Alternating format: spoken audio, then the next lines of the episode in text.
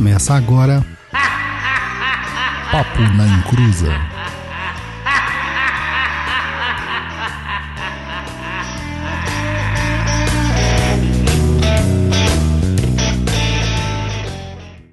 Começou! Aqui é Douglas Rainho e se o assunto é comida, eu, como um bom gordinho, tô dentro.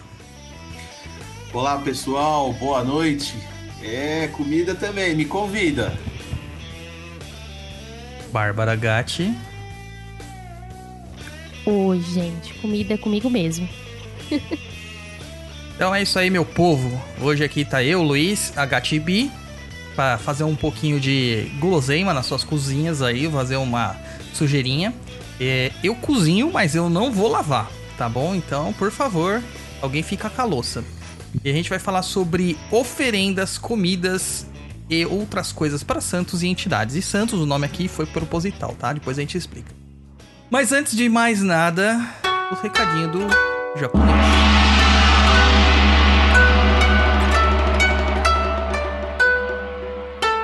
Recados do japonês, né? Hello,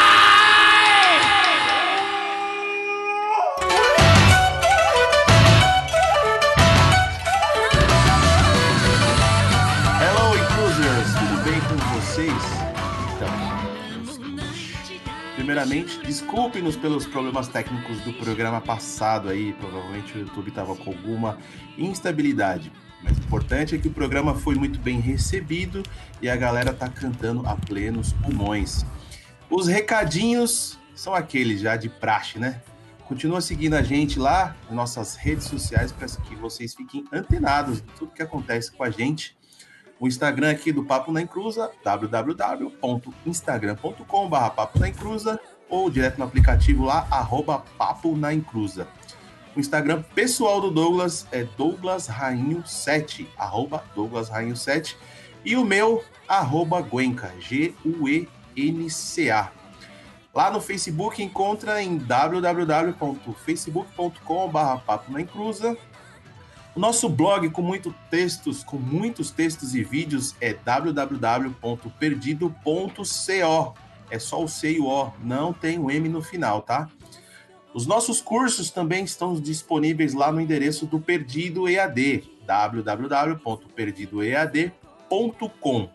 Nosso TikTok da Discórdia, arroba Papo na Encruza. E também o nosso e-mail lindo e maroto, contato arroba perdido.co. Além de seguir a gente em todas essas redes sociais, você pode nos apoiar e de várias formas. A primeira financeiramente lá no Catarse, pelo link no www.catarse.me barra papo na encruza. Os apoios começam a partir de cinco reais, tá, pessoal? Ajuda a gente aí a manter o programa no ar. É, todos os apoiadores, a partir de cinco reais, tá? Já ganham acesso ao nosso grupo secreto lá no Telegram, nosso umbral particular, e tem premiações diversas. Mas se você não pode ajudar a gente financeiramente, não tem problema nenhum. Ajude a gente compartilhando as nossas postagens, nossos episódios, comente no Instagram para gerar engajamento e muito mais. Distribua a palavra do seu Inclusa por aí. Agora, um momento que todos aguardavam, pelo menos os nossos apoiadores. Estamos sorteando essa semana entre os apoiadores da categoria Kiumba, Exu Trainee e Exu Dourado, dois, eu disse dois Macum Box. O Macum Box de novembro, que é o da Umbanda, e o Macum Box de dezembro, que é de Inhansan. E aí, Douglas, fala para mim aí no sorteio, quem foi o Felizardo que vai levar dois Macum Box aí para a sua residência? Não, vamos sortear aqui ao vivo, né? O pessoal vai acompanhar aí, ó, os nomes do pessoal que tava lá, categoria aqui 1, Exu Trainee e Exu Dourado. Tá, vamos lá, apenas um resultado, embaralhar itens e quem ganhou foi a Tainá Barreto. A Tainá Barreto, aqui como vocês estão vendo, ganhou essa maravilha que é o Macum Box. Dois Macum Box, hein, cara? Dois Macum Box. Aê, Tainá Barreto, parabéns, hein? Levou aí dois Macum Box para casa.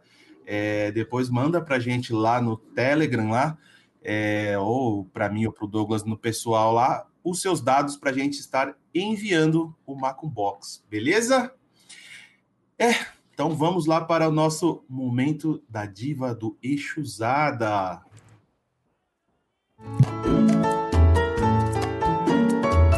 Lá, Lé, Li, Ló, Luana, Itkava. Vem patinar comigo nas estradas dessa vida, minha deusa. Vamos juntos bailar à luz do luar com sinfonia de Paradise e deixando aquela saudade cigana em nossos corações. Amamos você, esplendor de mulher. Enrosca no meu pescoço com aquele grito rouco e chama, chama o seu encruza. Obrigado a você, nossa estonteante rainha do sol nascente. Este e todos os outros programas são para você, nossa deusa.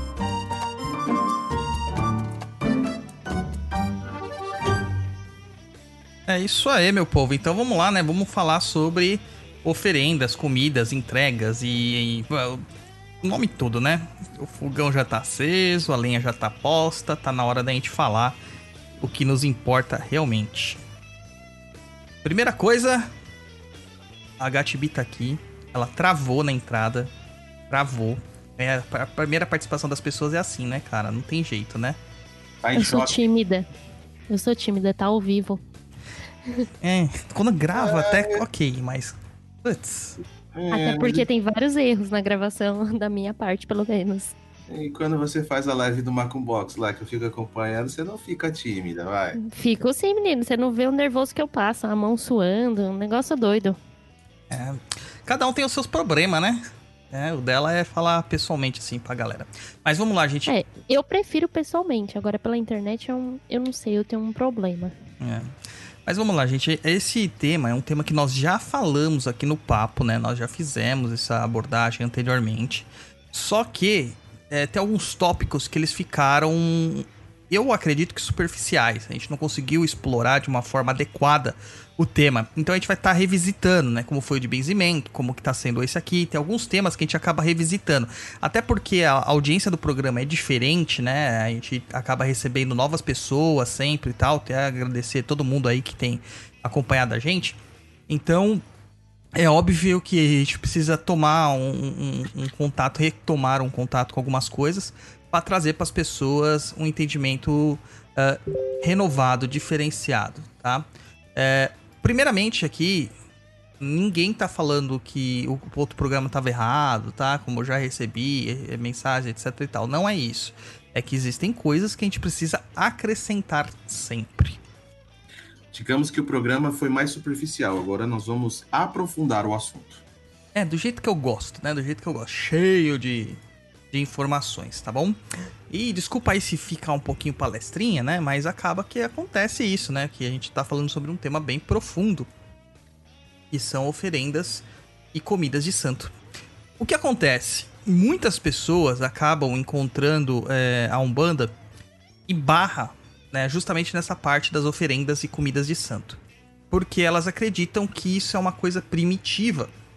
E elas não estão erradas, tá? Mas o primitivo aqui não é numa concepção de, de algo atrasado, mas sim de algo antigo.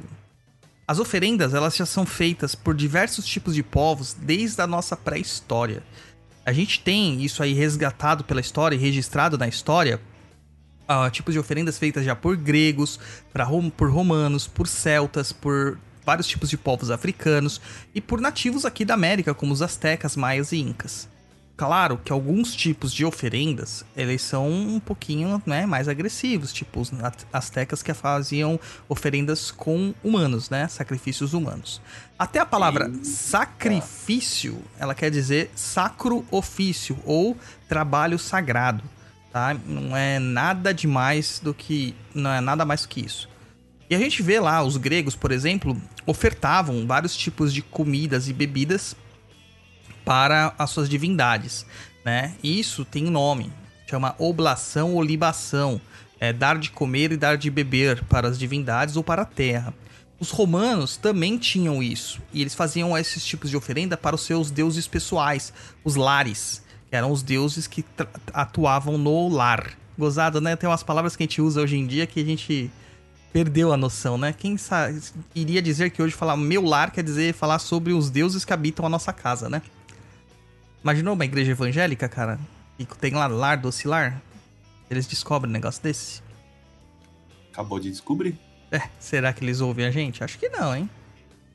Que não.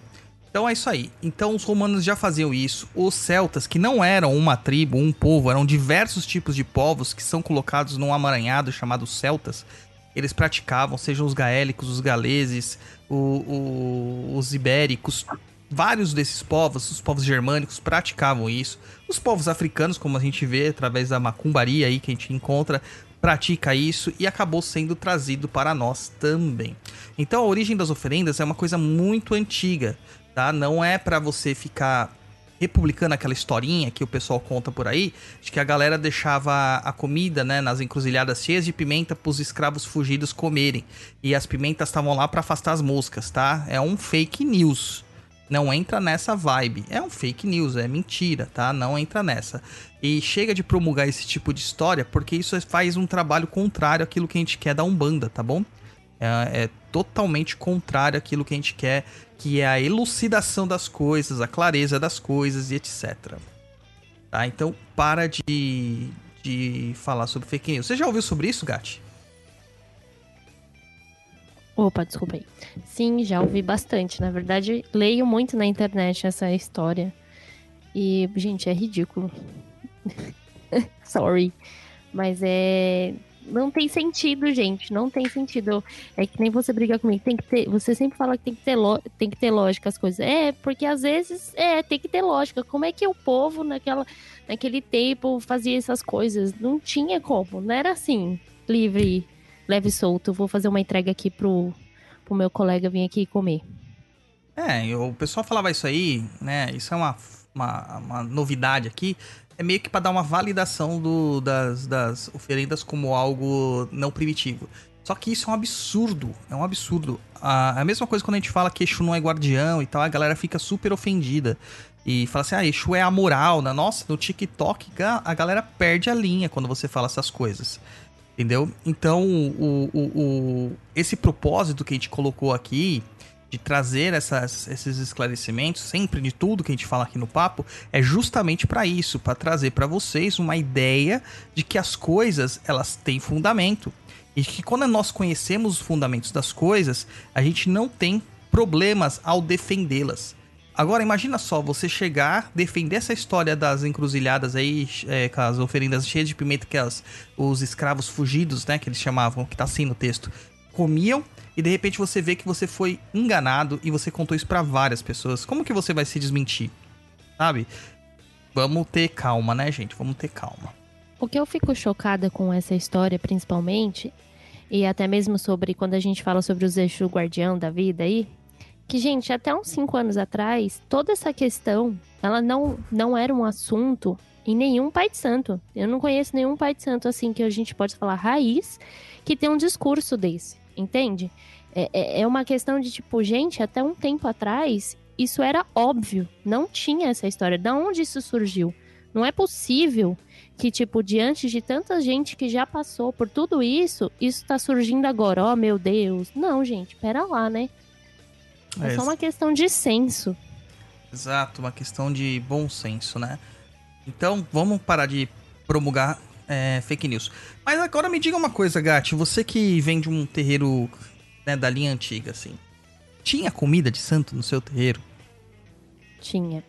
E, e o que, que vocês faziam com a comida de santo? Bom, primeiro que, na verdade, quando tinha a comida era quando tinha as festas, né? Quando tinham as festas, o santo comia. E a mesma comida, muitas vezes, era, é claro, com alguns elementos a mais, né? É, servido à assistência, né? Era mais nesse, ne- para este sentido. Agora, tipo assim, depende, né? Orixá, orixá. Tem orixás e orixás, e ofrendas e oferendas. Né? Hum. Quando tinha, tinha o Ogum, dava só o feijão, mas servia a feijoada pra galera completa, entende? Uhum. E aí, é, assim. E a história até da feijoada é bem engraçada, né? Tem a história lá que um, o, o, o- um, pai de santo no Rio de Janeiro, ele fazia isso aí, né? Acabava promulgando essa- essas festividades. e para Ogum. E o um mendigo entrou lá pedindo comida, alguma coisa do tipo, e o próprio Ogum, né, da terra, mandou dar. E a partir de então ele começou, né, a fazer cada vez mais feijoadas e feijoadas e feijoadas. Ou seja, não era algo já padrão, né, uma oferenda padrão, mas uma oferenda que foi criada na Umbanda. Então é uma tipicamente uma oferenda de Ogum na Umbanda. Sabe? É bem legal ver E essas acho- coisas. E acho que é uma das maiores festas que tem hoje em dia aí é do Ogum, né? A famosa feijoada de Ogum. Sim, feijoada Muitas de Ogum. vezes, os terreiros que servem a feijoada de Ogum, uma vez que você faz, você fez lá tantos quilos de feijão. No próximo ano, você tem que dobrar isto, entendeu? Tem, tipo, essas, esses regrinhas, rituais. né? Então, É. isso aí é uma, o quê? De dar de comer pra comunidade. É, é o uso da comida pra gente compartilhar entre o terreiro, compartilhar entre a comunidade, fazer aquele momento de reunião, porque estão todos comendo da do mesmo prato. Né? Estão todos compartilhando do mesmo sustento. É como se dissesse assim: nós estamos na mesma terra, nós somos todos irmãos, estamos comendo a mesma comida, como somos iguais. Né? Isso é muito legal, muito legal mesmo. E não só Eu isso. acho que Pode eu falar. acho que o, a- o propósito da, da comida de santo em si, se a gente falar orixá, ele tem muito esse papel. Eu, pelo menos, vejo os candomblés que quando eles fazem festa, a festa é para todos comer, né? Justamente com esse fundamento, não é só o orixá. Porque todo mundo tem de compartilhar junto a mesma coisa, a mesma energia, né? Essas coisas. E o engraçado é que o pessoal não sabe a diferença entre comida de santo e oferenda. O pessoal não sabe. Tudo acaba Nem se firmeza. Nem firmeza. O pessoal acaba colocando tudo no mesmo balaio, fala que é tudo Eu não igual. sei. Você não sabe japonês? Não, firmeza pra Poxa. mim é quando eu encontro o cara. E aí, mano, firmeza? Ai, que ridículo, mano. Ué, mas é verdade? Agora, É. pra deixar um pouquinho a Bárbara, eu não sei se você viu quem que entrou no chat aqui do. Eu vi a minha mãe. E aí, mãe? Tá Sua dando mãe. moral aqui pra nós. É, galera, vai, compartilha aí com a galera aí o papo aí pro pessoal ter é, contato também com a gente aqui.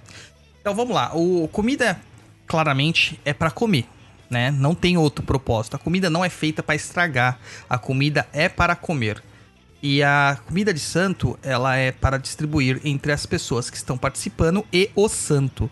É muito comum isso dentro das, das práticas que a gente acabou de citar no candomblé, nos cultos de nação e também na Umbanda, porque a Umbanda bebe do candomblé de caboclo, candomblé Angola, e isso era comum. Imagine no tempo antigo, onde que a maior parte das pessoas que faziam os barracões ou faziam os terreiros, né, que não tinha o nome de Umbanda, mas era uma Umbanda praticada, é, a perseguição que tinha, a dificuldade que tinha para você comer e etc, etc, etc e tal, quando tinham oferendas, né, se oferendavam as partes mais importantes do animal, ou seja, as vísceras, aquilo que nós não comemos normalmente, é, e para orixá. E o restante era preparado e distribuído para a comunidade. Ou seja, você já está participando de algo para se nutrir, onde a comida era algo muito difícil de ser obtido. Claro que hoje em dia a gente faz o quê? iFood, né? Muito prático, né? O que, que você jantou hoje, Luiz? Hoje eu jantei arroz, feijão, farofa e um bife. E você conseguiu isso aonde? Sua irmã fez? Isso, meu E ela comprou isso no mercado. Você não precisou ir caçar. Você não precisou Não, criar. imagina. Foi lá e falou: "Ó, quero esse bife aqui, comprou e já era. Você teve que plantar o feijão, plantar o arroz, De forma alguma. pegar a mandioca lá, ralar ela, torreficar ela. Não, né? É, Não, legal. Tudo, tudo pronto ali. Aí pegou, pagou e já era. Tá vendo? Hoje é tudo muito simples. E hoje até pelo iFood você chega lá, pede e te entrega na porta da tua casa e não se preocupa com nada, tá? Mas não era assim antigamente. Então o ato de preparar a comida, de conseguir obter a comida já era muito dispendioso. Então isso era muito valorizado. E como valorizar algo sem dar algo para as entidades e divindades? Poxa, só eu vou comer? Não, as entidades e divindades também vão comer, porque a comida é um objeto sagrado. Então a diferença entre comida de santo e oferenda, basicamente, é que a comida é para comer. A oferenda nem sempre é para comer. E a oferenda contém outras coisas além da comida. Contém comida, contém o curiador, que é a bebida, e contém outros itens que a gente chama de fetiches, tá? Não é 50 tons de cinza, tá, gente? Fetiches são itens utilizados em práticas ritualísticas religiosas simbólicas, tá? Então tem essa diferença. Se você faz lá preparado do feijão, né, da feijoada de Ogum, esta é uma comida do santo.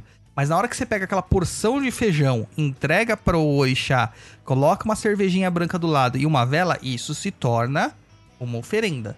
Você está entregando a comida para o orixá com, as, com os itens que ele gosta. Certo? É assim Até também. porque você não põe arroz junto da oferenda pro santo. Ah, mas eu fiquei tal. sabendo que tem lugar que põe, cara. fiquei sabendo que tem Exu É. que come arroz, feijão e abobrinha. E salada de maionese, queridos. Pois é. E ah, tem Yansan que tá comendo fruta? Pois é, babado. Não, fruta ok, mas tem a fruta certa, né, gente? Pelo amor. E ainda na frente do cestinho de lixo, mano. Meu Deus, cara. Não façam isso, gente. Não façam. Não- tem o que você tiver em casa pra dar, dê, mas não ponha na frente do lixo, por favor. É uma falta de respeito, né? Você não vai servir na sua para um convidado seu algo que você colocou próximo ao lixo, né? Até que seu convidado vai chegar, olhar aquilo ali e vai ficar meio, né, ressabiado. Ressabiado. Fala, cadê a, a- a limpeza dessa pessoa? Tá? Então, por favor, né? Não, não é a hora, tá bom? E aí a gente tem algumas coisas assim engraçadas quando a gente faz oferendas, né? Você sabe, é, Gatibi, a diferença entre entregar uma oferenda antes ou uma oferenda depois? Depende do que você está dizendo exatamente. Para, vamos supor que você precisa em, com um intento. Precisa de um intento. Você quer algo na sua vida. E você sabe que determinada entidade vai fazer algo. Hoje é dia de Santa Bárbara, por exemplo, dia 4 de dezembro. Então nós faríamos uma oferenda para Santa Bárbara hoje para aventar na sua vida e trazer prosperidade, trazer movimento, certo? Certo. Você sabe depois- como que você tem que fazer? Você tem que fazer antes ou depois da oferenda? Antes. Por quê? Diga pra nós a sua opinião. E os Na nossos verdade, ouvintes assim- vão te Na julgar. verdade, é assim. na verdade, assim, eu acho que tudo é muito relativo, né? Como eu estava explicando esses dias até para a Jéssica. É, Eu acredito que tudo tem a sua finalidade, né? Então, com isso, você dispõe o seu tempo e também as, as, as coisas para utilizar na hora, né? Vamos supor assim. Cara, eu tô com algum problema, assim, pessoal, muito pessoal, tipo, sei lá, autoestima, vamos supor. Eu posso fazer uma entrega? Pode, mas não é o, não é o necessário exatamente, sabe? É muito relativo isso pra mim, porque eu acho que às vezes a gente pode trabalhar isso em- é, consigo mesmo, numa, numa oração, vamos dizer assim, algo mais simples. Né? Você não precisa fazer realmente a oferenda. Eu faço a oferenda, eu vejo a oferenda como um agrado e também um ponto de firmeza, por que não? Né? Tipo assim, ó, tamo kit, me ajuda Uhum. aí. Entendeu?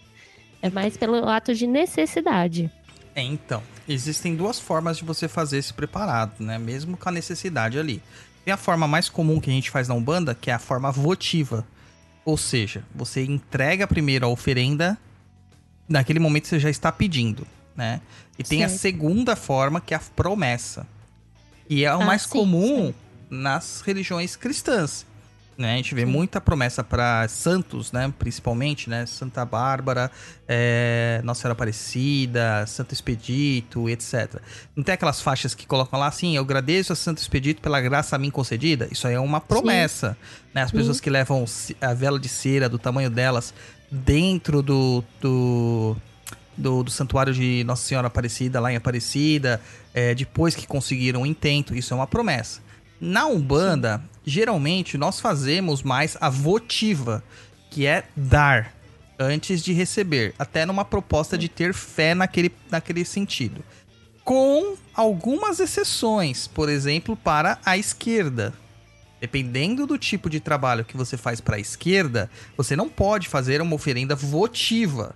Você vai ter que fazer uma promessa, porque ele só vai comer depois que ele fizer Que o que você- você pediu, sim. porque senão ele pode te trollar. Lembrando que os Exus e Pombagiras são amorais, né? Eles têm sua própria moral, estão é, andando à margem da moral, né? É. Ah, mas o que é a moral? É, não vem ao caso, né? Mas o, o, o legal aqui de entender é que nós geralmente fazemos isso, mas o correto mesmo é nós fazermos os dois. Então, entregamos uma oferenda para agradecer, para pedir e uma para agradecer. Este seria o ideal. Seria o ideal. É que, devido às questões financeiras, muitas vezes a gente não consegue, né? Outras formas de usar oferendas, não só para pedidos, mas para descarregos. Existem muitas, ah, muitos alimentos que, pelo seu axé, pelo seu poder, a gente consegue fazer descarregos nas pessoas, limpando as energias delas de tudo aquilo que, que as está impedindo de progredir, que está atrasando as suas vidas. A esse tipo de oferenda, nós damos o nome de. Bárbara Gatti? Não sabe. Não sei. Ebó. Ebó. Ah, o ebó. Ah, tá. É, tá vendo? Todo mundo fala, aí você precisa fazer um ebó. Né? Ou sacudimento. Sim, você precisa fazer ebó. sim. Mas o que, que é isso? É uma oferenda propiciatória para desimpedimento. Você usa, o, Sim, é. você usa o axé das próprias, das próprias comidas para limpar e para movimentar a sua vida. tá? Uhum. É E muito depois, normalmente, é acentuado, por exemplo, uma energia para que isso flua, né? Aí Sim. vamos dizer assim, normalmente é feito de acordo com a sua coroa, né? Então, você faz isso, esse esse sacudimento, né? Tem lugares que não fazem dessa forma, né? Jogam tudo nas costas do Exu e dane-se. E espera que isso traga algum resultado, mas calma, que do mesmo jeito que você acha que pode estar trazendo, não tá. Vai atrasar. E olha que engraçado, né? Muita gente acha que só Exu que faz recebimento de, de oferenda, que come. Né? Principalmente dessa Umbanda mais moderninha que a gente tá tendo, essa Neo-Umbanda. o- As entidades, é, por exemplo, Caboclo Preto Velho, Baiano, Boiadeiro, Marinheiro, eles perderam um pouco desse espaço. né? Perderam um pouco dessa, desse entendimento de que ele também recebe comida. Por, ah, são espíritos elevados que não precisam. Precisam. Até porque muitos deles, muito dessas energias eles utilizam para você. Né? Até é, Uhum. por serem elevados, eles não têm mais a condição densa suficientemente grande para fazer manipulações físicas em você. Então ele precisa disso para é, é, transmutar essa energia para que chegue até você. Tá? Então menos romance, gente, menos romance. Tá? É, Eu acho que é um ponto aí que eu tava até falando com você esses dias que eu tenho um entendimento sobre tudo isso, ainda assim, sobre oferendas, entregas, o entidade de comer, etc, etc e tal, muito pela questão do, da terra, né? Pela questão de. de, de... Gente, tem um gato miando aqui, calma. É, como agradecimento, como tudo isso que foi falado, né? Mas por ela, pela troca, principalmente pela troca. E eu tava lendo naquele livro lá de Yansan, que eu postei lá no perfil do Macumbox, que para a cultura até de, de colocar assim, é, africana, vou colocar assim, é, eles fazem esse tipo de entrega, esse tipo de alimento entre santos e entidades, caboclos também, tudo mais, mas muito pela relação de que o ser humano, ele tem o poder disso, de, de colheita, de, de, de, de, de plantar, de ir atrás, entendeu? Por essa troca, por esse, por esse trabalho. E quando você oferta isso, você acaba tendo uma. Você está agradecendo e você acaba recebendo de alguma forma mais, para que nunca falte, né? Sim, com certeza. Tá? É, é, é- uma forma de troca, gente. Tudo na vida é necessário ter um certo tipo de troca. Não adianta a gente colocar as coisas com muito romance, é aquilo que eu falei no começo do programa. A gente acaba, muitas vezes, se magoando depois quando a gente tem um entendimento exato das coisas como elas são de fato. E aí a gente está ofendido, magoado e vai dizer, poxa, é, me enganaram. A religião que fez eu passar mal, entendeu? É, e não é assim, né, gente? Não é assim. Vamos lá, que a gente precisa de, de ter um entendimento melhor aqui, um entendimento maior. Vamos abrir nosso espaço de entendimento para isso, tá bom? É. Deixa eu ler um comentário aqui. Aí. A Bárbara Mazuchelli, acho que é assim que fala o nome dela. Podia falar um pouco, podia falar de Mironga de Yansan para prosperidade, barra movimento, barra trabalho? Eu vou gravar uma amanhã. Se a galera compartilhar e a gente faz um, um senta aqui lá bem macumba, Douglas? Olha, se entrar mais gente aqui no nossa, na nossa live, a gente faz. Vários, hoje ainda, aqui no programa. Eita, nós. Então vamos compartilhar aí, pessoal. Vamos lá, Ajuda compartilhar. A gente tá aqui ao vivo pra eles. Tô até transmitindo aqui no, no Instagram que a gente tá ao vivo. O pessoal tá, tá lá no ao vivo do Instagram. Vamos entrando no YouTube, minha gente. Entra no YouTube na, no, no canal do Papo na Encruza. Ô, canal do Papo na Encruza não, né? Canal do Perdido em Pensamentos. Tô viajando, mano. Tô viajando. É que viajando. você tá transmitindo no, no, no Instagram pelo Papo Nem Cruza, né? É, o Daniel falou assim, ó, fala sobre a oferenda de ançã com mamão e goiaba. Já falei, Dani, já falei, mas vou falar mal. mal, vou falar mais. Ai, Freud explica. Gente, eu vou desligar esse Instagram antes que eu me perco aqui. Ai, ai, eu não sou tão multimídia assim. Então vamos lá, vamos continuar. E aí a gente vê que é uma coisa assim que a gente não percebe, mas grande parte dos, dos pratos típicos, típicos que nós temos, eles são utilizados para as oferendas. É, feijão tropeiro e arroz carreteiro é muito comum você ver em oferendas de boiadeiro, né? Ah, o girimum com carne seca é muito comum você ver em uma oferenda de baianos. A feijoada, como nós falamos, é muito comum de você ver ela no, no, na oferenda de Ogum. E a gente tem várias outras coisas, como canjica, que todo mundo come, arroz doce, manjar, é, pipoca. Tem várias coisas, acarajé, vatapá, caruru. Meu, você lembra de mais algumas, assim, Gatti, assim, de cabeça? A caçar. Tem tanta coisa, cara, que a gente acaba fazendo e Cara, que se tornou é, prato típico na Força do Orixá, né? E que é, começaram dentro do, do Milho, milho, próprio milho, né? O achuchu de Oxóssi. É, começa, né? dentro- amendoim. começa dentro de um. De um menos o amalá, pelo amor de Deus. Aquele negócio é horrível. Diabo é horrível. Ah, é, é bom. Eu, eu já comi. Gente, é assim, meu pai diz que não pode ficar desejando a comida, né? Mas eu sempre desejei. Não, eu acho que sempre dá pode uma sim. lambidinha assim na panela, sabe? Tipo, meu, eu adoro aquele bolinho. Como é que é aquele bolinho, meu Deus? Mãe, qual é o nome daquele bolinho que você mandava a gente embrulhar, meu Deus? É o acaçá, não é? É, o acaçá, né? É, o isso acaçá. mesmo. Brulhado É da isso aí. folha de saião? De bananeira. Também pode ser no de bananeira também. É o acaçá.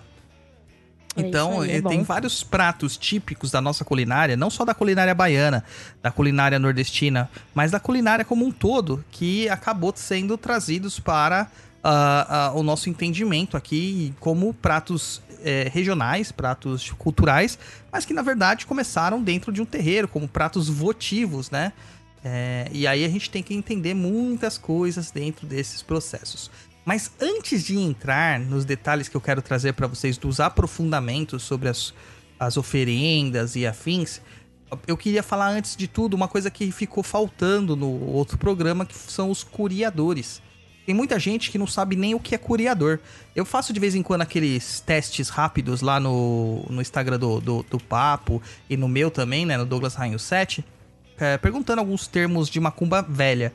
Mano, a galera erra muito em coisas básicas, entendeu? Ela erra muito. Então, é, eu fico me perguntando, cadê a raiz deste terreiro que ensinou esta pessoa? Né? Cadê a raiz deste terreiro? Será que a pessoa foi perdendo? Porque a gente sabe, né, que com o passar de gerações, às vezes algumas coisas são deixadas de lado, perdendo a tradição. Não se mantém a tradição. né? você já viu isso acontecer em alguns terreiros, né, Gatibi? Ah, Vários, né? Vários. Então acaba que a gente é, perde um pouquinho, né? Então, pra gente falar aqui, a gente, a gente tem que entender assim: todo tipo de orixá e entidade acaba recebendo, ou não, né? Acaba recebendo sim um tipo de comida. Nem sempre é uma comida elaborada, é uma comida preparada no, na panela de barro, nada. Às vezes é uma fruta, né? mas recebe. E também recebe uma bebida, porque a oferenda, como nós dissemos, ela é composta de comida, bebida e alguns itens a mais, velas e é, espelhos, perfumes, flores, fitas e outras coisas mais, né? Então vamos lá começar a falar com o curiador. Quais são as bebidas que você fala assim, umbanda, qual bebida que você imagina, Luiz? Eu falo assim, ah, Cachaça. não, cachaça. Cachaça. Cachaça. Falou umbanda, já imagina cachaça. Clássico. É clássico, né? Marafo. Eu não- não consigo ver na Umbanda falar assim, ah, me vê uma vodka aí. Não. A não ser que for um Exu russo, né? Exu russo, Skavurska. É, o Skarvurska. Imagina Mas, só, é. meu Deus do céu. Não fala, não dá ideia, mano. Cuidado, daqui a pouco aparece, hein? Não dá ideia que daqui a pouco aparece um, um, um Exu Cossaco aí. E haja saco, né? Puta merda, mano. Então, a aguardente, né, que é a cachaça, o marafo, ele é um curiador clássico. Mas não é só Exu que recebe. A gente associa direto com Exu, né? Existem pombagiras que recebem aguardente. Existem pombagiras que, que fumam charuto, por exemplo, né? Essas questões de falar assim, a mulher não bebe cachaça, isso aí é uma bobagem. Ó, a Bárbara tá aí, ó, pra provar que a gente tá eu errado. vou fazer uma tirinha. Que é- até a minha mãe conversou. Ela falou assim: Meu, a gente reparou que não existe uma filha de Ansan que não gosta de pinga. Então eu vou fazer uma tirinha. O que somos, filhas de Ansan? O que queremos, pinga. E nada mais. É, porque eu tenho para mim que o, a cana, ela é um tipo de bambu, né? Parece muito com bambu, né? Então tá ali dentro do escopo. Claro, isso é achismo, tá, gente? É achismo. Pelo amor de Deus, calma, cuidado. com É achismo. É, cuidado com o que eu falo que acaba virando, virando regra. É, então, aguardente, marafa, cachaça são bebidas básicas que a gente vê sendo dadas para Exus e pombagiras. Mas também tem é, índios que tomam, né? é, caboclos que tomam, pretos velhos que tomam. Tem uma bebida clássica de preto velho que é café com cachaça. Café com cachaça. E aí depois vem falar que foi os irlandeses que inventaram essas, essas modas de colocar café com um uísque, né? Não, preto velho já fazia isso, pra dar aquela aquecida, né? Era o re... Irish Coffee. É, o Irish Coffee. Agora aqui é um, um café brasileiro mesmo, porque a cachaça é uma invenção brasileira. Ela é um processo de destilação da cana e da palha de cana, né?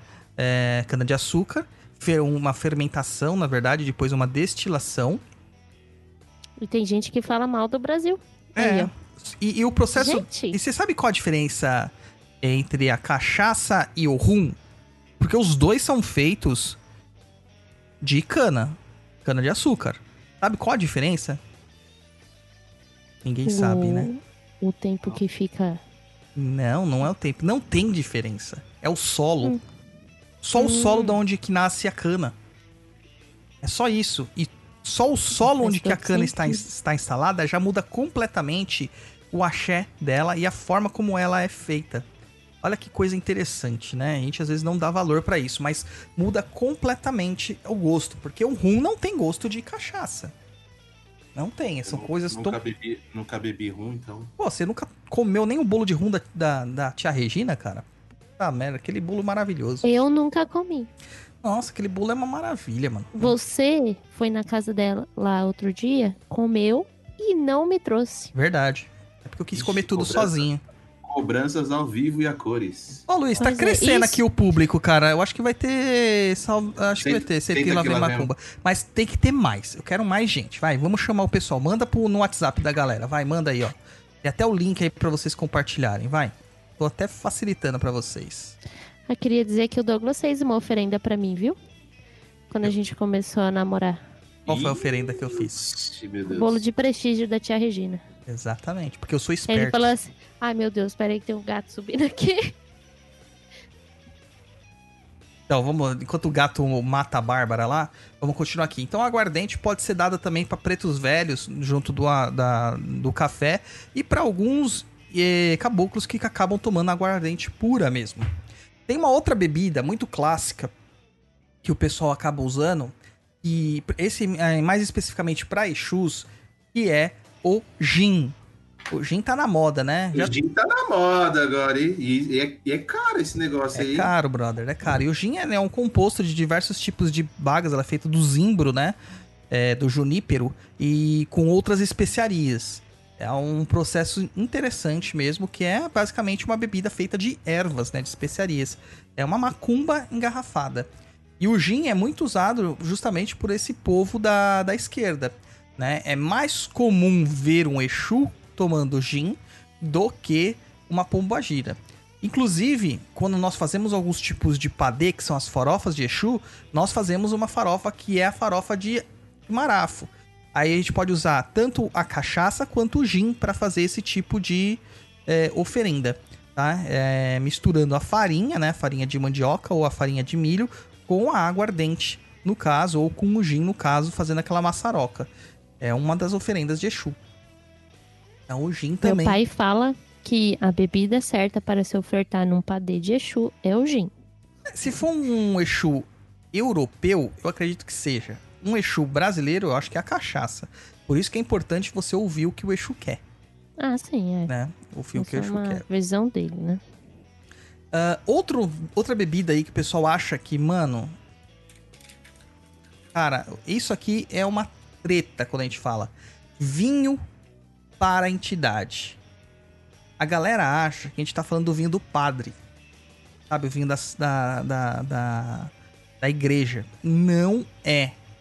Tá? É o vinho de mesa, aquele vinho que a família tomava, porque durante muito tempo na história da humanidade, a água era contaminada. Então você bebia água, era cólera que você tinha, você morria.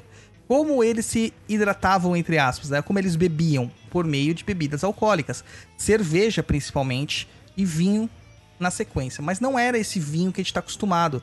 Era um vinho bem mais ralo, bem mais fraco, que é o vinho tinto de mesa, é aquele vinho É um mais suco doce. de uva. É um suco de uva. É, um suco de uva com, com álcool, né? Vamos dizer a- assim. Então, algumas entidades Aí que Cantina do Vale é, é, é, é outra coisa. É, é sangue de boa, que nem o pessoal fala, né? É, o que, que você vai encontrar? Quais entidades que vão acabar usando vinho? Caboclos. Grande parte dos caboclos usam vinho e pretos velhos. Inclusive, tem também bebida de vinho com a uma lasca de rapadura dentro do vinho. Pra ficar bem doce mesmo, né? Fica bem doce mesmo. O café, que é o clássico, né? Café pra preto velho, a gente entrega o cafezinho pra preto velho. É um curiador também. É, recomendo às pessoas que gostam da prática de cultura, de ancestralidade, e tem amor pela Umbanda, ter um São Benedito em casa, né? Coloca lá a imagenzinha do São Benedito ou de Nossa Senhora Aparecida, né? Põe a imagenzinha lá, ou de um preto velho que você tem admiração. Oferece um cafezinho preto ali todo dia pra ele, sem açúcar. Sabe? Troca todo dia aquele café. Eu coloquei que a, que a gente tinha que trocar o café todo dia um- no Instagram. Perguntar, mas todo dia, poxa, ô, a gente não toma café requentado no dia. Né? Imagina deixar o mesmo café uma semana pro preto velho. Vai ser bolor puro, né? Então não dá, né? Não dá, não dá. É, Às vezes embolora em um dia. exato. Então a gente tem que trocar, tá? Apesar que o bolor tem função dentro da Umbanda. Tem uma questão de ser uma aceitação das entidades, tá? Dos orixás. Sim. Então vamos com calma aí. Mas também não é um, isso aí não é uma prática que você está fazendo para embolorar, você está fazendo para uma doação. Então você vai colocar um café diário lá, é como se fosse um- um- uma oração diária pedindo ajuda do seu preto velho, né? De São Benedito. Por que São Benedito e Nossa Senhora Aparecida? Porque são geralmente os santos de devoção dos pretos velhos, né? São os santos de devoção. E como que é o nome deste ato, Douglas? O de quê? Da oferenda. Não, uma firmeza. Sim, sim, é uma firmeza. Uma firmeza. Que é renovado todos os dias. Que inclusive, né, quando eu fiz um post falando sobre a firmeza, né, que as pessoas têm medo, né? Ai, firmar Exu, não sei o que, As pessoas confundem muito. Firmeza, gente, é igual você acender a sua velhinha pro anjo da guarda, tá ligado? É você ter aquela troca, aquele momento. Não uma entrega, entende? O pessoal, o pessoal viaja muito, muito, muito, muito. Aí vieram falar, ai, está bem de longe de ser uma, uma firmeza. O povo não sabe mesmo o que faz. Então é o que? Uma firmeza? Tem que ser um padê? É, nem sempre a gente tem que fazer oferendas todos os dias, tá? É, a oferenda é uma coisa muito propiciatória, muito pontual. Não, você não vai entregar um prato de comida todo dia para as orixás e entidades. Tem, tem que ter calma. Vamos segurar essa emoção, minha- meu povo. Vamos segurar. Uma outra bebida que a gente tem aqui como curiador, caldo de cana. Muito comum também, dado para caboclo, tá? Caldo de cana, que é o extrato da cana, né? O sumo da cana puro ali, que é uma delícia, pingadinho com limão na feira, com pastel de carne e queijo, hein, Luiz? Que saudade. Eu fico só com o pastel. O caldo de cana não me apetece em nada. Nossa, mas você é um japonês muito fajuto, cara. É, suco de fruta também, você pode dar suco de frutas para as entidades. Não é Del Valle, viu, gente? Não é néctar, é suco, é a fruta espremida mesmo, tá? É, suco, é um pouquinho de água no máximo ali para dar aquele, pra aquela liga, mas é a fruta. Tá? Não adianta você comprar Del Valle que não vai funcionar. Tá? Aí perguntaram para mim uma vez assim: ah, mas e água de coco em caixinha? Existem águas de coco integral. A maior parte delas, na verdade, elas só tem 1% de é, sucarose ali que eles colocam, que é para dar um, um padrão pra linha. Tá? Então, água de coco, ok, pode ser a de caixinha, pode usar de caixinha. Mas a de preferência, claro, né? Do coco verde mesmo e tudo mais. Eu não uso de caixinha nem pra mim direito, quem dirá pra entidade. É, espumantes. Agora a gente chegou na parte que todo mundo vai comemorar agora no final do ano, né? Não é champanhe, é espumante. Por que espumante? Porque champanhe é só o que é feito na região de champanhe. E eu acho que você não vai querer dar uma garrafa de 300 eh, euros, Euros. para a entidade. Eu acho que nem, nem dá pra fazer isso, né? Imagina o seu set se ele só tomasse champanhe, o seu set da Lira. Ele tomava umas 30 garrafas de cachaça por noite. Imagina. Quanto de dinheiro não ia? Não é. Então é espumante. São vinhos frisantes, né? Vinhos com gás ali, vinhos um processo diferente. Geralmente são dados para pombagiras. Mas Yansan também recebe. Olha que curioso. Sim. Iemanjá também recebe. Oxum também recebe. Porque o espumante lembra as, a, as espumas das águas, né? Essa, aquela, aquela espuminha do espumante, ele lembra justamente a espuma das águas que correm. Já Nanã não recebe. Porque não tem espuma no lago. São águas paradas. Então, isso aqui se chama é, sim- é, é, elaboração simpática. Ou seja, eu vejo como as coisas são e relaciono com alguma coisa parecida. Mas a bebida realmente original, oficial das pombogiras, principalmente da linha de Maria Padilha, e não importa se é Sete Encruzilhadas do Cemitério das Almas, da Praia, do Cabaré, é o anisete, que é o licor de anis. Aquele licor azulzinho. Esse é o curiador oficial das pombogiras, tá? Só Pombogira usa este curiador. Não se dá pra caboclo, não se dá pra orixá, só pra Pombogira. E tem o último curiador. Último não, né? Tem as cervejas, mas as cervejas a gente não precisa entrar em detalhes. Cerveja branca pra Ogum e pra Oxóssi, cerveja preta pra Xangô. Ok? Fechou? Agora tem um curiador que todo mundo esquece. Que curiador seria esse? Qual que é o curiador mais básico que todo mundo esquece e ainda falam que é errado? Qual seria?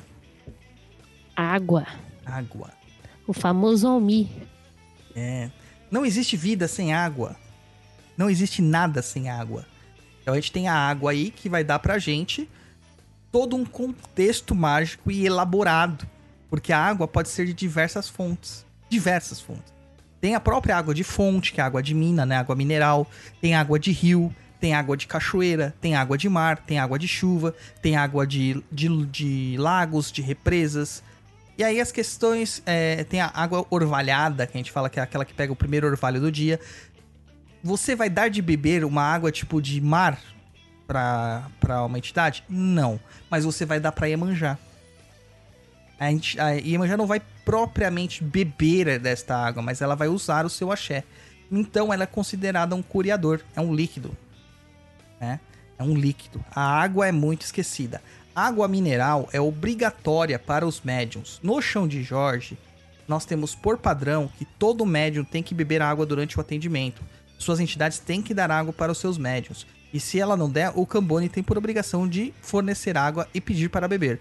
Quando se a desincorporação, quando vai embora a entidade, tem que beber água, porque a água, principalmente a água mineral, ela resgata e reestrutura a sua perda energética, a sua perda do, do- do- de ectoplasma. A água tem diversos tipos de propriedades magníficas. E, logicamente, a água ali no ponto do guia está sendo magnetizada, fluidificada, benzida. E ela vai ter uma propriedade diferente. cheio de formiga. É, foi benzida pelas formigas, tá vendo? A Bárbara tomou um Minha monte de água de formiga da preta véia. Tava lotada de formiga. Surgiu do além as formigas. Falaram que é porque ela tava brava comigo. E aí Deve você, ter sido. aí você vai pegar o quê? Água de rio, você não vai beber. Água de cachoeira, você não vai beber, né? Essas águas de chuva, você não vai beber. Isso são feitos para fornecer para as entidades, para, as- para os orixás nas suas oferendas. Tá? Então, geralmente, se você quiser, você pode colocar isso até numa quartinha. Você não precisa colocar isso num, num copo mesmo, propriamente dito. Você pode colocar numa quartinha de louça tal e entregar pra entidade. Certo? Certo. Ai, ai. Lê algumas coisas aí, Luiz, que eu tô bebo aqui, alguma coisa que tá cansando aqui. Eu vou ler o que a Adriana Perafan. Gente, eu descobri esse canal um mês e comecei ouvindo do início. Hoje, primeira vez ao vivo e quanta coisa mudou, casais e integrantes. Adriana, seja bem-vindo, bem-vinda, né, no caso, ao nosso programa aí. É, espero que aproveite bastante aí, que as nossas informações ajudem bastante você. E todo mundo aí que tá chegando aí, muito obrigado por estar nos acompanhando. Exatamente. A gente teve algumas mudanças, né? O Roy e a Luciana, eles decidiram deixar a bancada, que nem eles falaram no.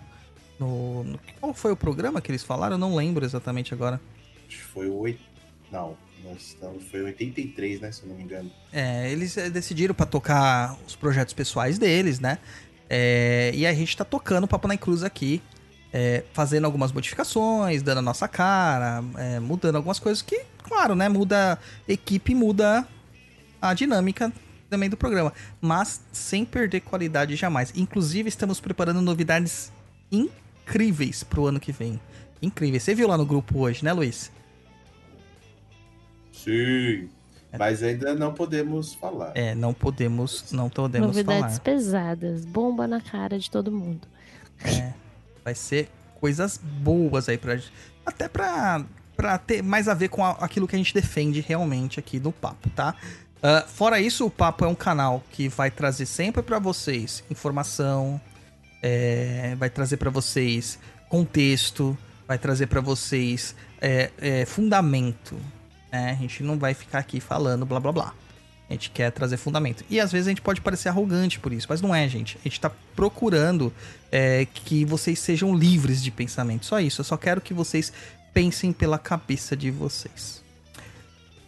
Vamos então agora entrar no momento mais crucial deste programa. No momento onde que o Douglas Rainho perderá vários seguidores no Instagram.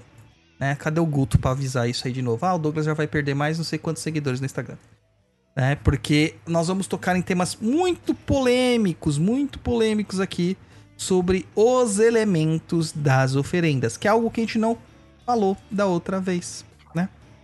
Acabou não falando é, da outra vez.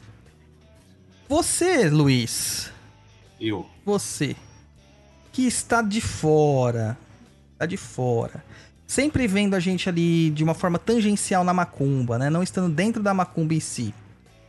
Certo. Você olha todas as comidas que a gente oferenda, né? Que, ou que falam que é de macumba. Você acha que tudo isso veio da África? Acredito que não. Pode ter sido inspirado, mas pode ser que tenha coisas que tenha lá que não tenha no Brasil. E aí teve que sofrer adaptações. Muito bem, tá vendo? Por isso que eu gosto de uma pessoa inteligente, que pensa. Exatamente, muitas coisas sofreram modificações. Primeira coisa, tem muitas, muitos alimentos que fazem parte da nossa composição básica hoje de alimentos que não existiam na Europa, na África e na Ásia. E era algo é, original das Américas. E que só foram encontrados, né, depois de 1490 e lá vai cacetada né? Vamos arredondar 1500 aí a data que supostamente do Brasil, né? Aí é a data de, de, de descobrimento, ou melhor, invasão do Brasil. Então existem vários desses elementos que hoje fazem parte do nosso da nossa vida que a gente não lembra. Né? Eu vou citar algumas coisas que fazem parte do nosso dia a dia que eu não consigo imaginar a gente sem comida. Ó, Arroz e feijão. o arroz vem da Ásia. Certo? Uma parte do Oriente Médio. O feijão, o feijão, feijão mesmo, que nós conhecemos, ele vem da América. Até, até 1500, praticamente, não tinha feijão lá na América. Ah, lá na, na Europa. Outra coisa. Aquilo que todo mundo gosta de comer de domingo. Macarrão. Macarrão. Macarrão. certo? Farinha de trigo Maca- maca- macarrão é o quê? É chinês ou italiano? é chinês. A origem do macarrão é chinesa, mas foram os italianos que, que desenvolveram a técnica. Mas tem uma coisa que vai no macarrão, que é o molho de tomate. Você sabia que o tomate não existia na Europa? Ele é das Américas. Pois é. Tomate, to- tomate é legumes ou é fruta? Fruto, né? Fruto. Uma outra coisa que eu adoro, aquele bolinho de carne com aquele molinho de pimenta. Não existiam pimentas em lugar nenhum do mundo, só na América. Milho verde, ou aquela pamonha, né? A pipoquinha, canjica, a caçaca, é tudo feito de milho? Não tinha em lugar nenhum do mundo, só na América. Aquela cervejinha marota no dia de futebol, comendo aquele amendoizinho, só tinha na América. Olha que engraçado. E as abóboras, cara, que o pessoal faz ca- as cabeças de Halloween, não existia na Europa. Só nas Américas. Inclusive, aquelas caras de. Os Jack O'Lantern, né? Aquelas caras de abóbora dos Halloweens. Eles eram feitos com nabos, originalmente, lá na Irlanda. Só começaram a fazer com abóboras porque na, na América não existiam nabos, mas existia abóbora em abundância. Olha que legal, né? Olha que legal. E o Halloween surgiu na Irlanda. Pois é. Uma outra coisa até, é, é que a gente acaba não falando, né? O Peru. O Peru é uma ave nativa americana. A gente associa com o Natal já imediatamente, o Peru, né? Etc e tal. Então tem algumas coisas, gente, que muda. E por que, que eu tô falando isso? Vamos lá. Padê básico Barbaragate de um Exu. O que, que se faz com padê básico de um Exu? O que, que vai no padê básico de Exu? Farinha, farinha Farinha de mandioca, ou de milho. duas coisas que só existiam aqui na América. Como que fazia então o padê pra Exu lá na África? Com terra. Aquela Não, não era com terra, não. Fazia com inhame. Inhame, exatamente. Fazia com inhame, que é uma outra, né? Um outro legume. Cara. Mano, chutei, ó, na- no ângulo, hein? O japonês você é macumbeiro, né? É, Não, é, não. Cara, tá vendo com a visão além do alcance isso aí. É o próprio Não, Line. não. É pensar um pouquinho, né? É, o que acontece? Muitos como eu, atrás- como eu gosto de dizer, é o óbvio. É, Por que pensar um pouquinho? Porque antigamente, há muitos anos atrás, meu pai tinha uma distribuidora de frutas e legumes, né? Então eu mexia muito com isso. Sei mais ou menos, tipo, origem, enfim. E aí eu imaginei, bom, se aí o que deveria ter lá seria inhame. Pois é. Era feito com inhame. Só que aqui no Brasil a gente acaba chamando cará de inhame inhame de cará. O cará é originário da América, né? E o inhame, ele é originário da África. Tá certo? Então tem essas essas diferenças. Tá bom? Então a farinha que era utilizada tradicionalmente pro Exu lá era farinha de inhame, né? Ou algum outro tubérculo parecido com inhame. E aqui no Brasil, e que acabou transformando farinha de mandioca. Por quê? Mandioca existia a rodo no Brasil. É, uma, é a base da alimentação indígena era mandioca e milho. Inclusive mandioca mata, né? Esses dias a gente tava na, na Tabatinguera, lá na Rua das Essências, aqui em São Paulo. Eu até tava comentando com a Gatti, né? Que a gente, a gente viu o, o... Que prato que era mesmo? Esqueci. Tacacá, não era? Tacacá? Acho que era isso. Era, que é feito com a mandioca brava. Que é uma mandioca que mata, né? Porque a mandioca, ela tem toxina. Uma toxina muito degradante e realmente mata as pessoas. É, é claro que pelos vários experimentos genéticos, pelos cruzamentos, essa toxina foi ficando mais fraca. Mas na origem é, existia essa toxina. E os indígenas, para darem um jeitinho no invasor é, europeu, o que, que eles faziam? Deixavam eles comer a mandioca sem o preparo devido. E muitas dessas pessoas morriam de dor de barriga. Uma intoxicação alimentar terrível. Tá? Então aqui no Brasil a gente vai ter vai encontrar a questão da mandioca. O milho, propriamente dito, também, né? O milho que a gente faz a farinha de, de milho. E tem a diferença. A farinha de mandioca, geralmente a gente usa numa. numa. É, num preparo para Exu, quando a gente quer alguma coisa mais terrena, mais palpável, mais material. E a farinha de milho é utilizada quando nós queremos algo mais elevado, de propósito mais elevado, ou uma questão sutil, subjetiva, não uma coisa material exatamente em si. Tá? Então, a farinha de mandioca, ela tem essa questão com o material porque a mandioca nasce embaixo da terra, nasce na terra. E o milho nasce mais pro alto, próximo ao céu. Então, este é o entendimento para o uso das duas farinhas. Eu tenho certeza que vocês não faziam ideia disso, né? Isso se chama raciocínio de filosofia simpática. Uh, então, o milho, que é é uma base alimentar das Américas, vem lá da Mesoamérica, da região do México, etc, etc e tal. Ela é basicamente feita uh, a alimentação desse, dos, dos povos nativos originais da Mesoamérica a partir do milho. Inclusive, né, o aluá, o famoso aluá, que era feito de milho fermentado, que era a bebida do povo nativo. Isso veio para a América do Sul também, acabou se popularizando. Existem diversos tipos de milhos. Os milhos que nós vemos hoje, eles são milhos mais é, domesticados, não são milhos selvagens. O milho selvagem não tem nada a ver com o milho que a gente, que a gente vê hoje em dia. Uh, é bem diferente, tá? É bem diferente. Ah, o pessoal tá falando assim, o prato é maniçoba e não tacacá. É, é, mas eu acho que a gente viu o tacacá na, no... No... Na, na no, no, no, restaurante, tava na placa do restaurante, né? Tacacá, vou procurar aqui o que é tacacá. Tacacá é um, é um, um molho, cara, originário do Pará. É, lá eles fazem muito tal, isso aí é, é feito com aquele caldo de tucupi.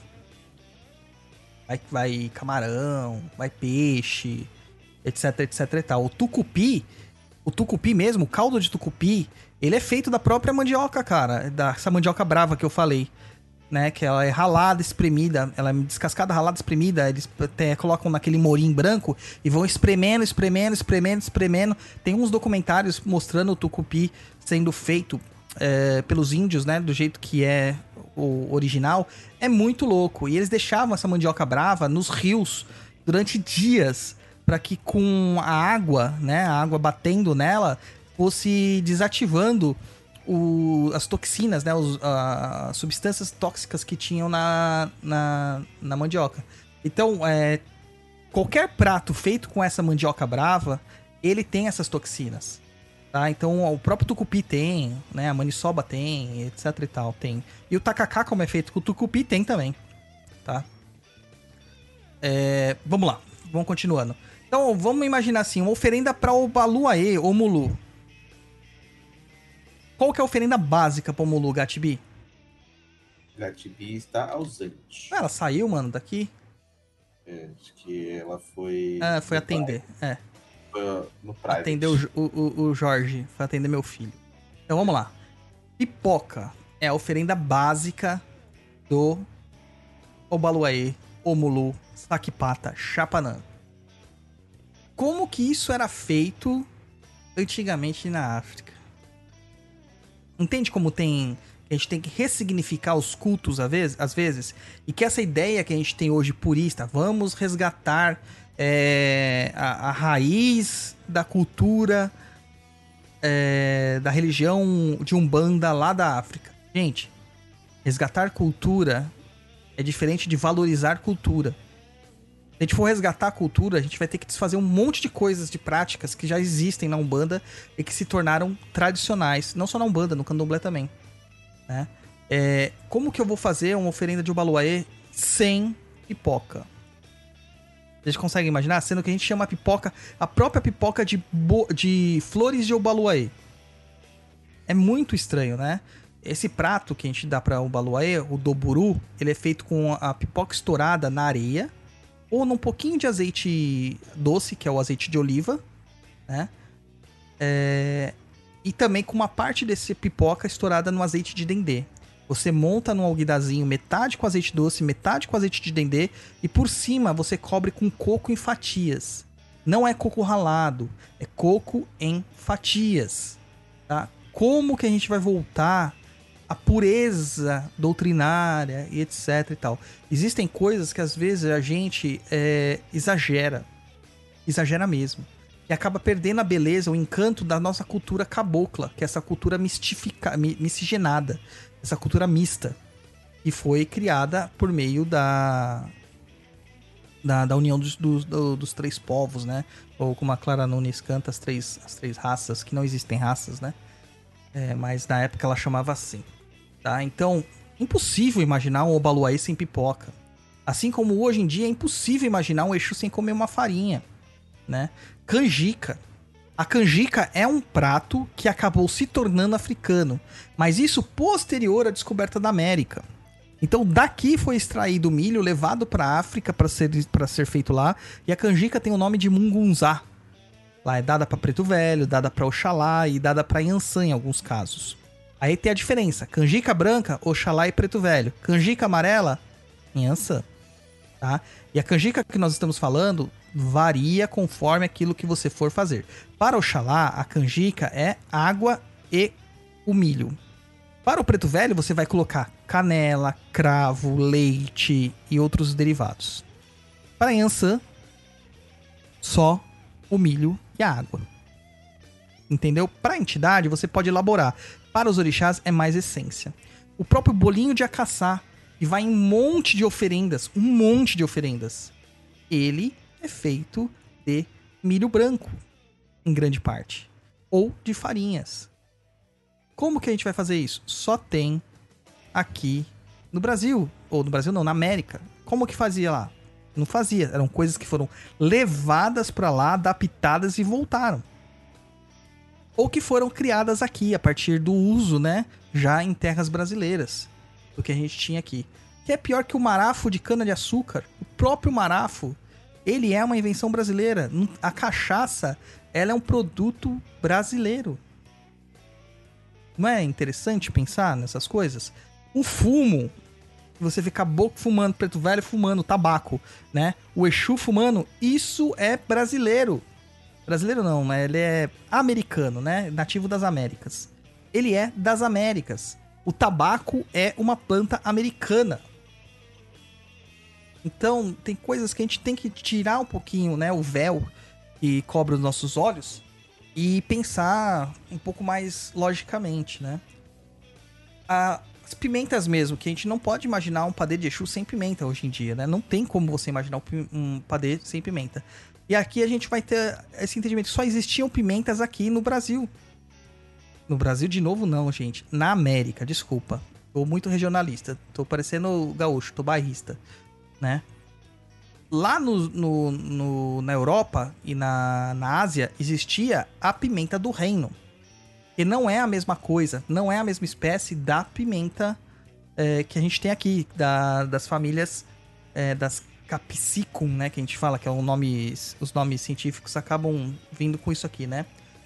A Pipernigrum, que é a pimenta do reino original lá da, da, da, da Ásia, que acabou entrando para a Europa com uma grande especiaria, ela entrou porque ela disfarçava o gosto estragado das comidas. Não existia geladeira. Então, as pessoas na, naquelas épocas antigas, elas comiam comida estragada, sim senhor, carne podre.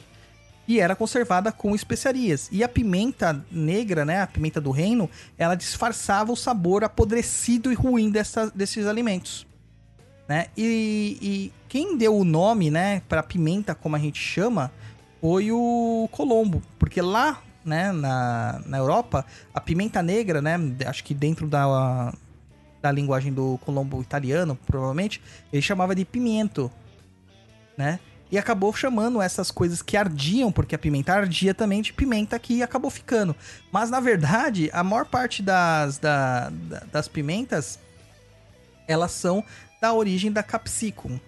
Tem umas pimenta que é aquela pimenta que a gente chama pimenta da Guiné ou pimenta da costa. Já já ouviu falar, Gatti? Não, acho que não. Pimenta da costa e pimenta da Guiné é usado um- umas bolinhas pretas também, mais marronzinhas, né? Grandes, usadas também para é, alguns tipos de trabalhos de magia na Umbanda e no Candomblé.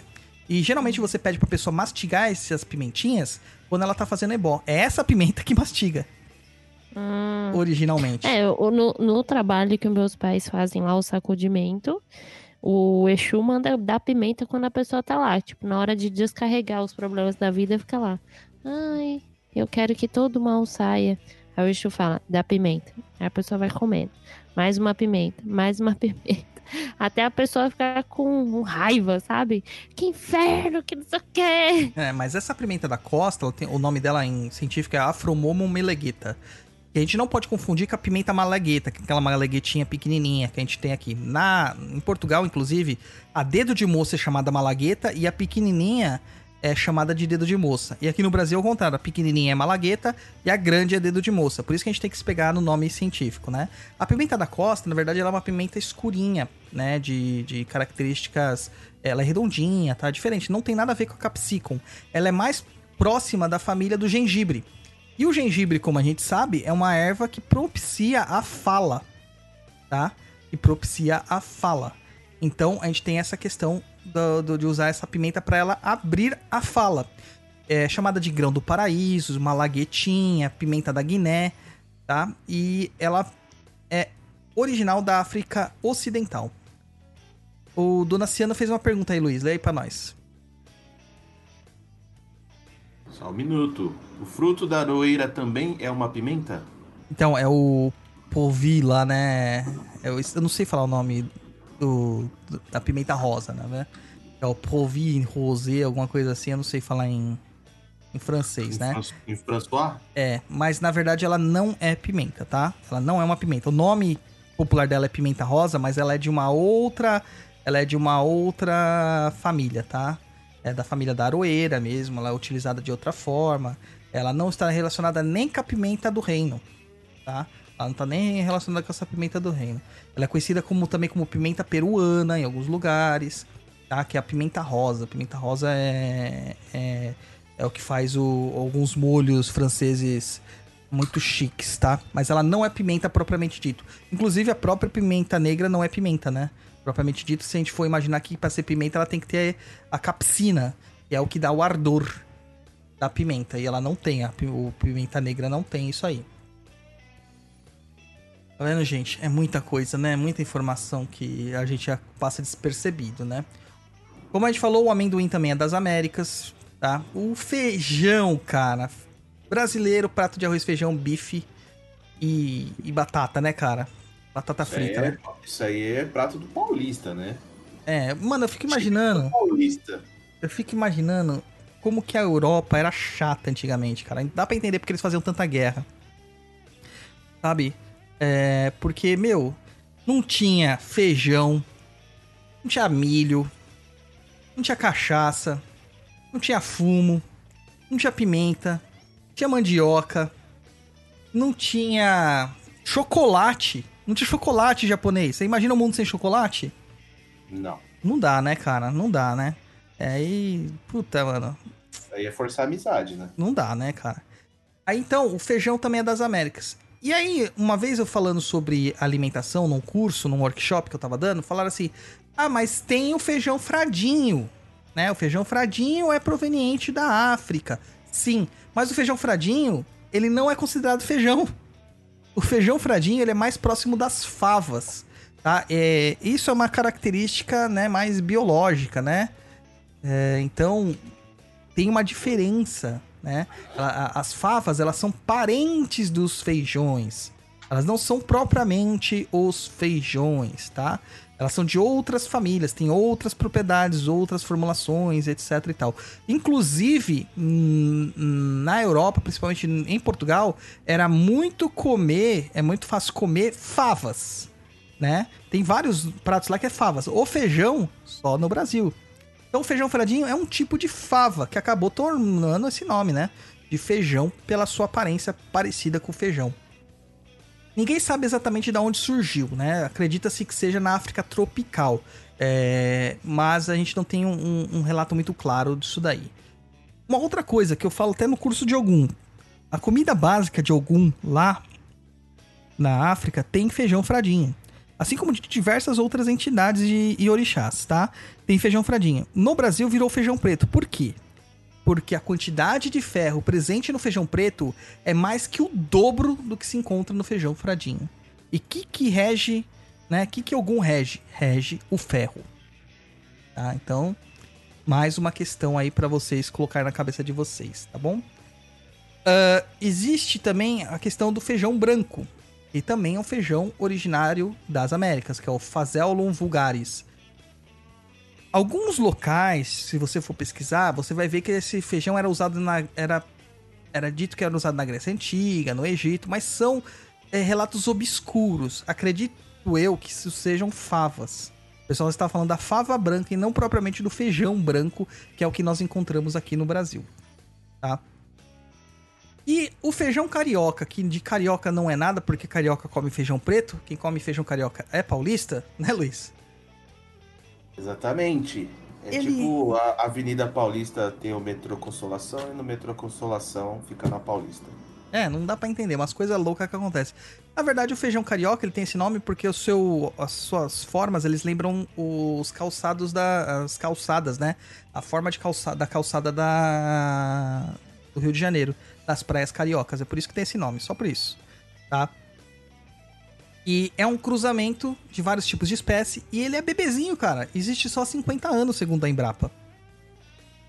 Segundo a Embrapa, é um feijão bebê porque começou a ser desenvolvido pelo homem por cruzamentos de diversas espécies e tá aí, ó. E a gente acha que é o feijão que existiu a vida toda, né? Acha que o imperador do Brasil comeu esse feijão. Não, ele comia feijão preto mesmo. Feijão preto. Certo? Certo? Bárbara Gatti, você ainda tá viva? Tô sim. Então, fala pra gente sobre a abóbora. O que que dizem sobre as abóboras? O que dizem sobre as abóboras? Sobre o quê? Sobre as oferendas? Sim, o que que as pessoas falam que a gente não pode comer abóbora? O que que acontece? Ah, sim. Porque você está é, deixando de ser farto, né? A abóbora, ela traz a, a prosperidade. Ela é o símbolo da prosperidade. E é por isso e por essas e outras que normalmente é ofertada ao Oxóssi. Então você não pode comer. Exatamente. Só Dentro de uma nação, acho que do Queto, né? Já Isso. também por estar ligado ao Oxóssi, eu acho, né? Isso. É isso? Ah. É, então eles não comem abóbora por nenhum tipo de abóbora, justamente por este simbolismo, pela a fartura, a prosperidade. Só que a abóbora é uma parente muito próxima da melancia, do melão, do chuchu, do pepino, do machixe, tá? É, não faz sentido ser proibido. E pior, as entidades pedem a abóbora. O Severino, meu baiano, né? O baiano que trabalha comigo, ele adora girimum com carne seca. Girimum é um outro nome que a gente dá pra abóbora, né? Ou moranga, né? Que o pessoal fala. Ele adora esse prato que você tirar toda a semente da abóbora, pega aquele, aquela carne da abóbora assada, né? Que eles põem no, para assar e depois faz um refogado com cebola, com pimentas, com dendê e com a carne seca para servir para as entidades e para assistência. É isso que ele gosta. Inclusive, ele faz vários tipos de, de magias com abóboras, tá? Inclu- a- a- as próprias sementes das abóboras ele chama de moedas. Ele fala que a semente das abóboras trazem é, prosperidade. Então a semente ele fala assim, moeda da abóbora. Toda semente de abóbora, quando você tirar, você faz uma torrefação nela. Torra essa semente. Torra essa semente e você vai guardar isso aí, fazer um, um, um patuazinho com essas sementes. Tá? Ó, tô dando um. Tenta que lá vem a macumba fora da época. Aqui. A galera. Tá certo? Então a abóbora, ela também é importante importante no trabalho. E a gente tem que tomar cuidado com essas proibições. Tomar muito cuidado com esse tipo de proibição. Tá? Uma das proibições, por exemplo, de, de Oxóssi é o uso do mel. né? Muita gente fala que é quizila para Oxóssi. E usam o, o, o Itan sobre Logunedé, falando que Logunedé queria pegar é, mel e ele atiçou as abelhas e as abelhas picaram Logunedé e Oxóssi quase fazendo Logunedé morrer. Por isso que Oxóssi tem Kizila com isso, com, com as abelhas. Tem outros itãs que falam que Ox- Oxóssi era especialista em retirar mel para dar para Oxalá, que seria uma comida de Oxalá. Por isso que Oxóssi não comeria, que seria ultrapassar os limites, né, perante ao maior dos orixás, que é Oxalá. Ok, de, de quanto ao, ao Oxalá, ok, eu concordo, até entendo essa história. Mas de Ologun Edé não entendo, porque Logun Edé, na história africana original, ele é mais associado com Eirilê, que é outro orixá, do que com Oxóssi. Ele é tido como o filho de Eirilê com Oxum, e não com Oxóssi. Então não faz sentido, sabe, essas coisas. A gente tem que entender de onde vem essas proibições. Claro que dentro do contexto que você vai fazer ritualístico, por exemplo, lá na minha casa, eu não uso mel para Oxóssi propriamente dito, a não ser que uma entidade peça para que use, se use. É, fora isso, se eu for fazer uma oferenda para Oxóssi da minha cabeça, eu vou fazer sem mel. Tem pessoas que acabam usando o, a glucose de milho, que seria é, o extrato doce do milho, né? O xarope de milho, propriamente dito. Eu também não gosto de usar isso aí. Aí eu prefiro entregar tudo para Oxóssi sem doce. Essa é a ideia. Inclusive aí a gente já entra nos adoçantes, né? Que a gente encontra aí. Quais os mais comuns? Mel, açúcar, melado de cana e glucose de milho. Tá? Eu acho que não preciso nem falar, né? O Japa tá aí, ele nem entende nada muito de, de macumba. Mas se eu falar pra ele, pra que que serve um adoçante, ele vai falar, pra adoçar. É isso, Japa? É óbvio. Então se eu colocar o nome de uma pessoa no açúcar ou no mel, o que, que vai fazer com a pessoa? Um adoçamento. Exatamente. Não é uma amarração, gente. É adoçamento. Adoçamento não é errado. Oh! Eu? Japonês? Também trabalhar do seu lado todo dia. É. Deve ouvir muita coisa. Ele deve estar com saudade de mim agora que a gente não trabalha mais junto. Tá com saudade de mim, tá morrendo de saudade. Deve ter uma foto minha do lado da mesa dele. Ah, meu Deus. Tem um pô, mandei, mandei imprimir um pôster de 3 metros de altura. É, Misericórdia. deve estar lá. Então a gente tem lá o mel, que o pessoal fala assim: ah, mas mel. Mel é elemento animal, não pode usar na. Gente, parou, gente. O que a Umbanda diz é que não fazemos sacrifícios animais. Ou seja, nós não vamos matar o animal. Mas existem algumas oferendas que precisa do elemento animal. Eu não consigo, infelizmente, enxergar a Umbanda de uma forma vegana. Não dá. Tá? Eu não tenho esse entendimento, eu não consigo. Posso estar errado, posso ser atrasado, é uma coisa que eu tenho que trabalhar, mas eu não consigo, dentro das tradições, entender a Umbanda de uma forma vegana, assim como não entendo o candomblé de uma forma vegana. Não dá, tá? Então o mel, ele faz parte desse trabalho e dentro desses daqui, desses adoçantes, é o único de origem animal e ele é alimento de Oxalá. O açúcar, que é uma- um subproduto da cana de açúcar, ele é usado para adoçamentos muitas vezes. E o açúcar é usado para um adoçamento mais rápido, né? É aquele adoçamento porque ele passa por um processo industrializado, né? Tem toda essa questão do aquecimento. Para gerar o, o adoçamento com açúcar, não adianta só colocar água e açúcar, porque ele vai virar uma água e o açúcar vai precipitar depois na água. Você tem que esquentar. O processo de esquentar é como botar fogo em algo, é aquecer algo, é justamente para dinamizar esse processo, tá? O melado de cana, ele é utilizado muitas vezes para trazer um efeito mais duradouro. Tem Exu que não trabalha com mel. Ele não gosta de trabalhar com mel. Ele prefere o melado de cana, porque a cana é de Exu. A cana é de Exu. É um trabalho muito importante para Exu. E a glucose de milho, que eu falei que algumas pessoas usam para Oxóssi e eu não uso para nada.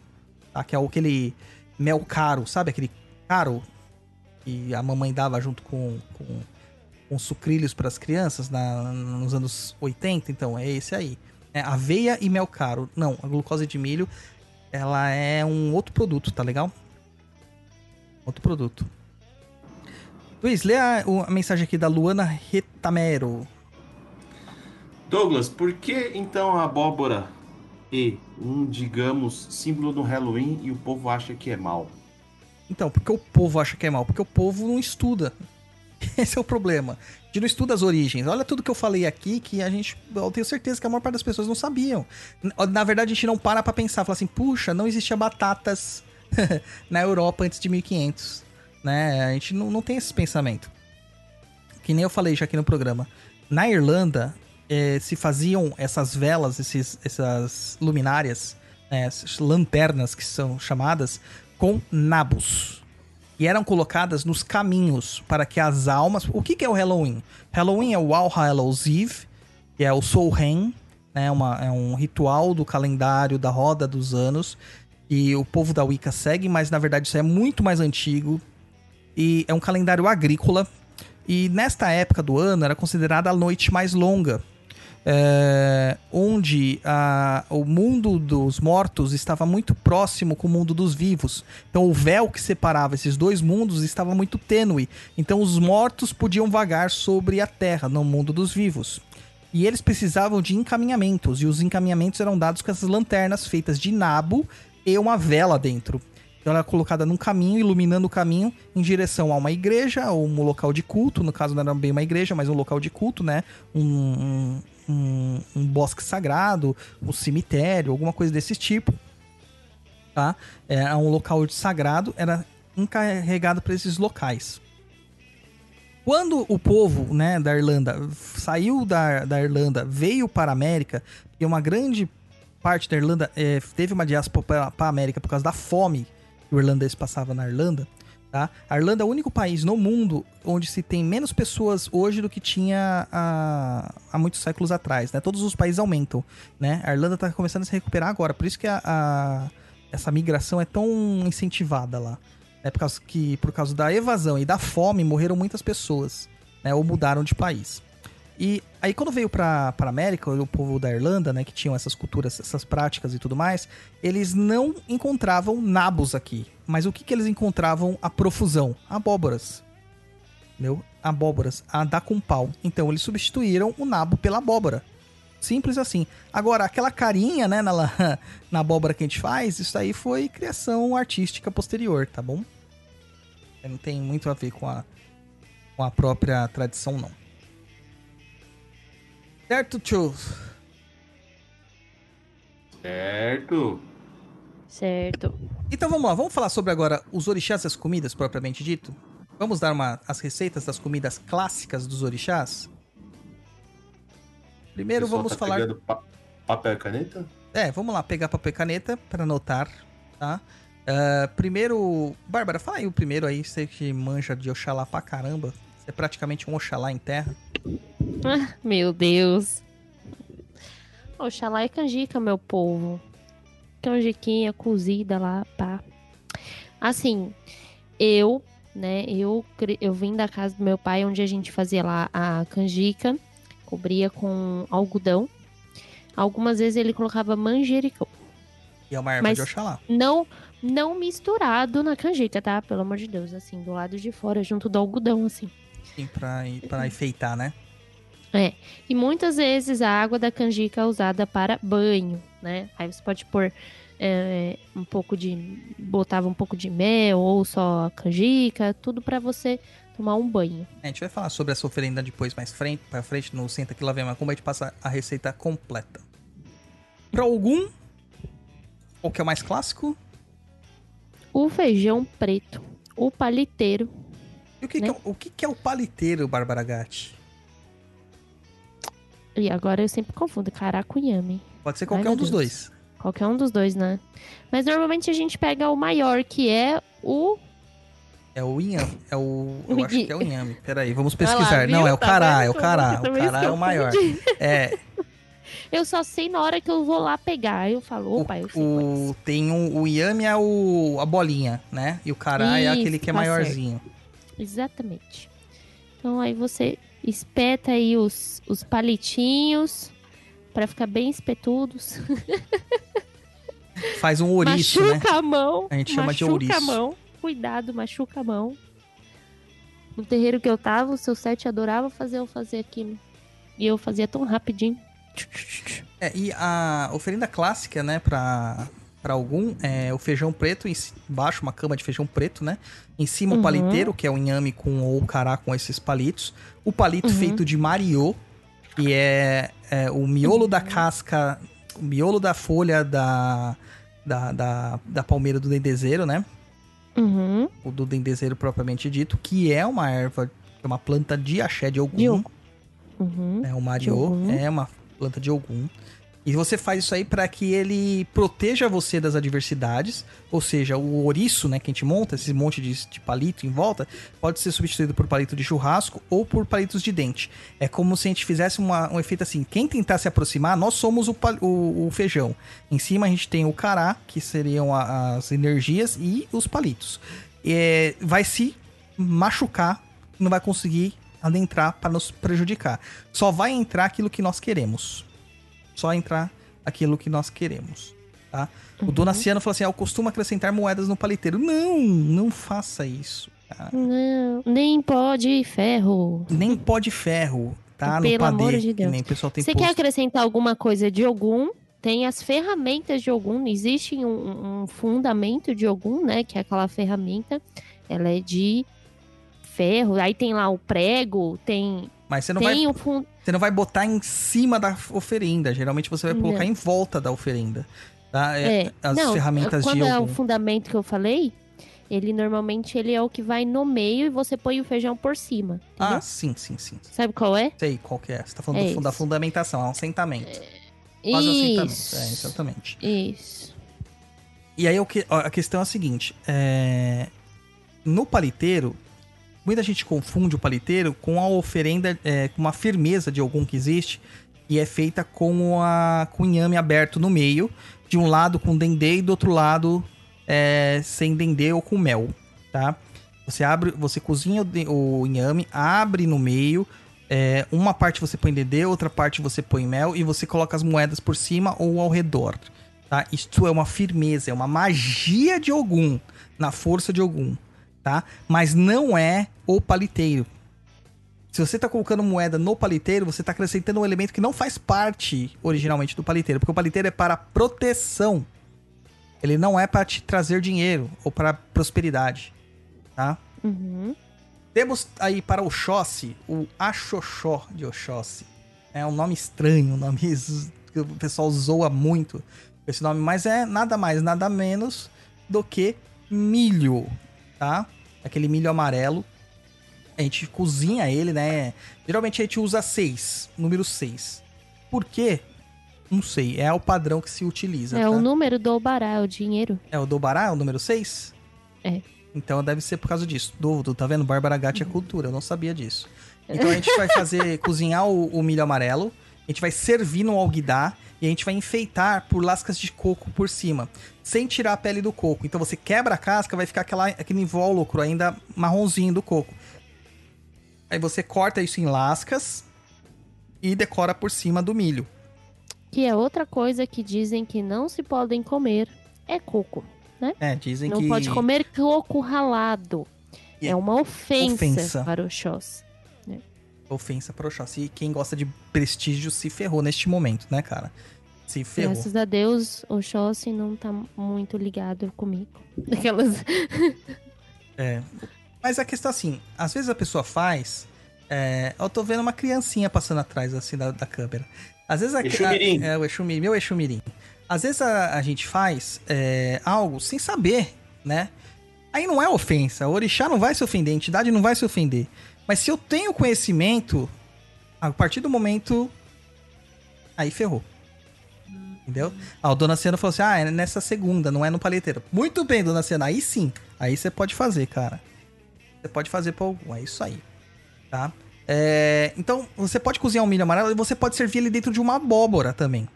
Tá? Tem gente que faz a espiga inteira. Eu geralmente gosto de debulhar a espiga. Tá? Só deixar o, o- só as sementes mesmo ali e tal. Eu acho bem legal. Tem pessoas ainda que pegam a chuchu de Oxóssi e torra amendoim, faz um é, xerém de amendoim, né? Que é aquele amendoim quebradinho, e mistura com o milho. Pode ser também, tá? Tudo isso é para trazer fartura, prosperidade. Não quer dizer dinheiro, gente. Quer dizer, às vezes, que não falte comida na sua mesa. Basicamente isso. É, as pessoas acham que prosperidade é só dinheiro, né? Não, não, não. é só dinheiro. É para não faltar é comida. saúde também, Sim. comida, no modo geral. Aí agora a gente entra no Xangô, aquela coisa de que dá nó no estômago, que é nojento, que é horrível, né? Porque filho de algum tem quisila com, com Xangô, dizem, né? E eu odeio quiabo. Então a gente tem o Amalá de Xangô. O Peraí Ama- que eu vou ajudar o Exu Mirim aqui, tá? Tá bom. O Amalá de Xangô é maravilhoso. Ele é lindo. Sabe? É um. É, é, é, é o prato próprio para um rei. Então, basicamente, a gente usa o 12 ou né, múltiplos de 12 para fazer os elementos do Amalá. Então a gente vai pegar lá 12 quiabos em pedaços pequenos, vai triturar pedacinho mesmo, fragmentando esses quiabos, cortar bem pequenininho. A gente cozinha o quiabo em uma cebola ralada, Pode acrescentar pimenta, pode acrescentar gengibre ralado, tudo isso. Pimenta e gengibre, tudo ralado, tá? E camarão defumado em pó. Putz, cara, camarão defumado ou camarão seco. Só que lembra que camarão seco tem que dessalgar, porque ele é muito, muito, muito cheio de sal. É pior que bacalhau. Tá? Senão você vai acabar com a malá. Aí você refoga todo esse preparado no azeite de dendê, afinal, né? Xangô e dendê tá ali, né? Não falam casal dendê? Xangô e Ansan, então. Isso aí. Pronto, voltei. Você vai refogar esse preparado no dendê e você vai separar mais 12 quiabos para enfeitar. E tem uma semente que se chama orobô. Existe o obi e existe o orobô. São sementes africanas. E o orobô, ele é a semente do rei. É a semente de Xangô. Você vai pegar um orobô, vai colocar no centro do amalá. E em volta do amalá você vai colocar os 12 quiabos. E detalhe, nunca sirva Xangô num prato de barro ou de cerâmica. Xangô só se serve na gamela de ma madeira, tá? É prato de madeira. E aí você vai regar com mais dendê. E tem que servir quente, porque Xangô é fogo. Tá? Não adianta fazer esse prato frio. Tem que ser quente, tá? Uh, e tem um segundo prato de Xangô, que é o ajebó de Xangô, né? A gente vai pegar também 12 quiabos. 12. Sempre pra Xangô vai ser os, os múltiplos de 12. Nunca use 7 pra Xangô, tá? Nunca, nunca, nunca. Tem uma questão aí numerológica que envolve é, Ogum e Xangô. Não se usa 7 pra Xangô, tá? Então pega 12 quiabos, corta em pedaços bem fininhos mesmo, bem fragmentados, bem fragmentados. Põe um pouquinho de água, é pouco, gente. Um pouquinho de mel, um pouquinho de azeite de oliva e começa a mexer com uma colher de pau. Por favor, meu povo, não faça como aparece nos vídeos do YouTube que a galera bate com a mão. Respeito com a comida do, do, do orixá. Existem coisas que a gente tem que fazer com a mão. Mas isso aqui, cara, a galera pega e começa a fazer na frente do congá. A mão suja, cheia de covid. Começa a bater aquilo ali, nojento, sabe? Usa uma colher de pau e começa a bater isso aí como se estivesse fazendo um omelete, sabe? Até um bom tempo, até aquilo lá ficar uma gosma mesmo, vai ficar uma coisa bem grudenta, tá? E também serve numa gamela de madeira. Para Xangô, essas duas, esses dois pratos servem tanto para trazer equilíbrio quanto para trazer justiça. Diferente, tá? Equilíbrio, serenidade, tranquilidade, paz, amor, etc, etc. No caso de justiça, pode ser que às vezes as coisas se invertam, que a justiça divina nem sempre é a nossa justiça. Então, se você pedir de forma injusta, pode ser que isso reverta contra você. Então, cuidado com o pedido, tá? Pois é. Luiz, lê aí, ó. A, Ba- a Ba- a Bárbara leu- fez uma pergunta aqui. Gente, desculpa a ignorância, mas o que se faz com essa comida depois? Come? Existe, nesse caso aqui a gente tá falando da oferenda. Isso aqui a gente oferece para o orixá. Então, ao momento que nós estamos fazendo para o orixá, nós estamos fazendo uma porção também para a comunidade, entendeu? Então, é, uma parte vai ser servida, uma parte vai ser dada para orixá. É, por exemplo, o Tiriri, ele tem um padê dele específico, que é o padê top do Papo na Encruza que eu postei lá no TikTok e no, no, no Instagram. Ele gosta do padê dele feito com farinha de milho, pimenta, azeite de dendê, tem sete pimentas vermelhas, dedos de moça, tem tantos os números, né? Cebola, uma cebola roxa, é, azeite de dendê comestível, cuidado com o azeite de dendê que vocês compram em casa de Umbanda, esses daí não é comestível, tá escrito no rótulo, é, produto não comestível, ou seja, não serve pra nada, não serve nem pra dar pro orixá, é, descarta isso, tá?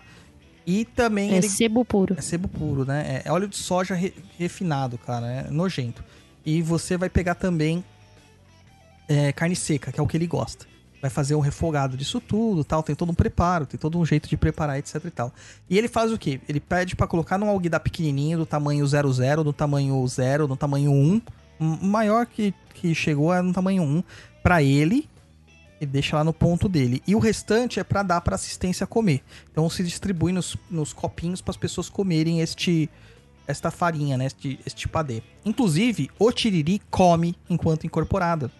E as pessoas falam assim: ah, mas ele é espírito, ele não precisa comer. Lógico que ele não precisa comer. Mas ele tá usando o meu corpo para se nutrir daquela energia e usar aquela energia no trabalho.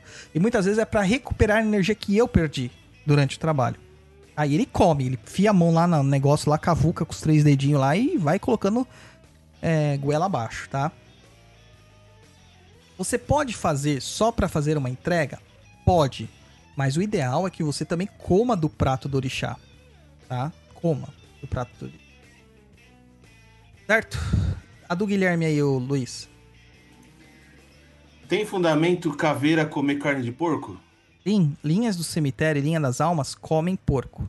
Justamente porque são linhas que são é, contrárias ao sistema judaico-cristão que proíbe o consumo de porco.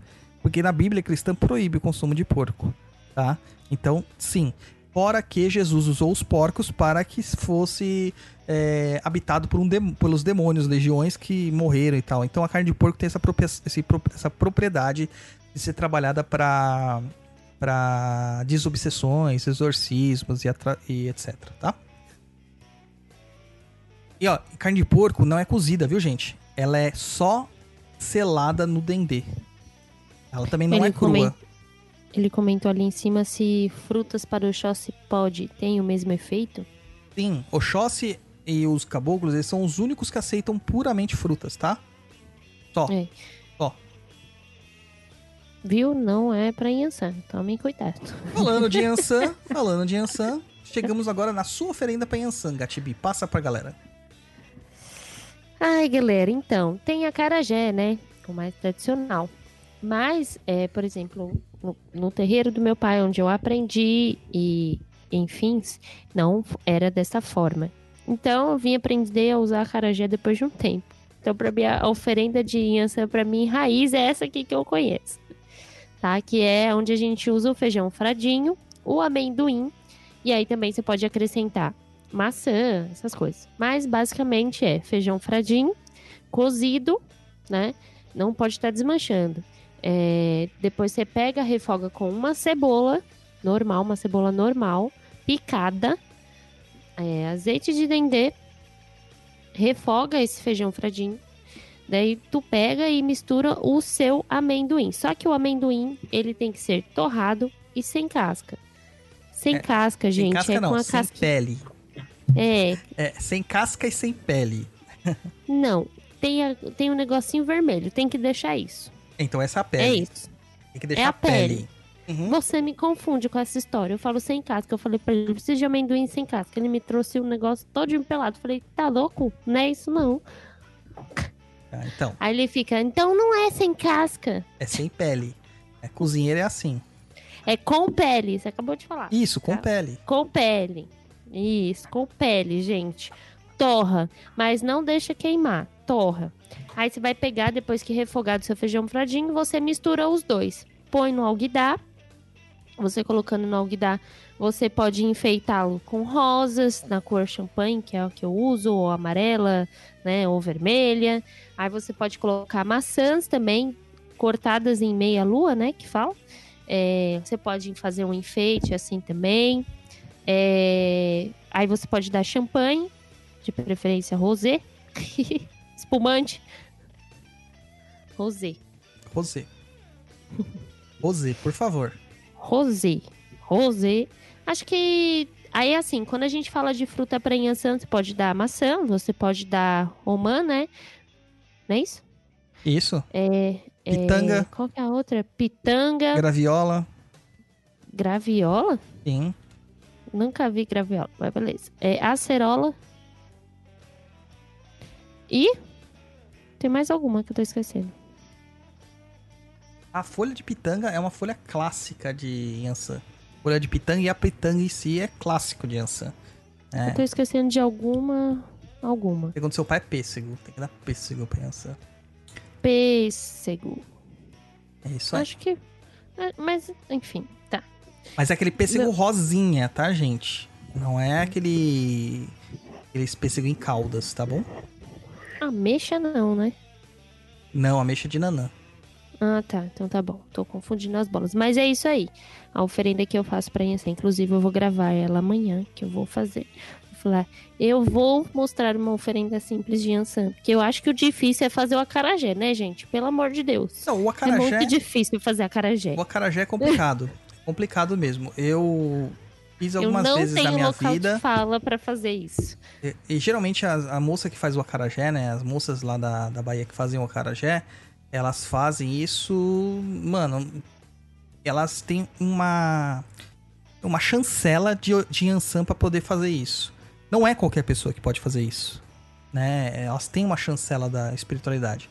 É, e a gente que acaba trabalhando com a espiritualidade, a gente tem que meter a mão às vezes numas numas oferendas que não, não dá muito certo, né? Vamos ver. Amanhã a gente tem que fazer, né, Gati? Então vamos ver se vai funcionar, tá? Mas a oferenda básica que o Rompimato pediu pra gente fazer é seguir a linha da, da, da Bárbara Gatti. Ela, Bárbara Gatti gerando tendências. Ela deve ter chantageado o Rompimato. Ela deve saber algum podre dele, porque tudo que ela pede pra ele, ele faz, cara. Ah, queridinhos, é que eu não sou cabeça dura. Ela deve Entendeu? ter. Não, você deve saber algum podre dele. Eu sou uma pessoa sensata, tem coerência, entendeu? É, tá bom. tá. Isso. E aí, Eu sou, sou. Vamos, vamos falar de coisa. vamos falar de coisa legal. Vamos falar de Iemanjá. É, já falamos muito de Ansan. Hoje é dia dela, já ganhou muito, muita velhinha hoje. Já ganhou muito homenagem. Ela merece, né? Porque o povo lembra de Emanjá no final do ano, que desnecessário. O mês é dela, gente. Não, Iemanjá. Vamos falar de Iemanjá. Tá? A oferenda básica de Iemanjá que a galera faz é o manjar. É o manjar de Iemanjá. Eu conheço outra. Então, né? pode Pra- ser feito o manjar? Pode, pode ser feito. Mas nós temos também o de bode Iemanjá. Tá? Que é a canjica branca, também cozida. A gente retira ele lá da água, rala uma cebola, faz um. é, tritura, né? Os camarões secos ou, ou depois de, salgado, tá, gente? E vai misturar tudo isso, refogando tudo isso. E a gente serve num refratário branco ou cristalino. Não é, não é pra fazer na panela de barro, entendeu? Não é. Isso aqui se serve num refratário branco ou cristalino, vidro ou porcelana, tá? É, cerâmica, essas coisas, tá bom? Outra coisa, o azeite que se usa para Iemanjá não é o de dendê, é o azeite doce. O azeite doce é o azeite de oliva, tá? Extra virgem, não é aquele azeite mais barato, tá? Infelizmente não é, é o azeite mais carinho. Lá no terreiro do- dos meus pais, eles faziam diferente. Eles pegavam peixe de água salgada, né? Uhum, É, é, assava, sei lá, põe no Tem forno lá. É, tem também isso aí que a pessoa oferece. Eu tenho uns... E pegava aquilo, comprava um maço, de, um maço mesmo, assim, de flor, colocava o peixe com as partes das flores para baixo e o peixe virado para cima. E aí amarrava o peixe lá dentro. Entendeu?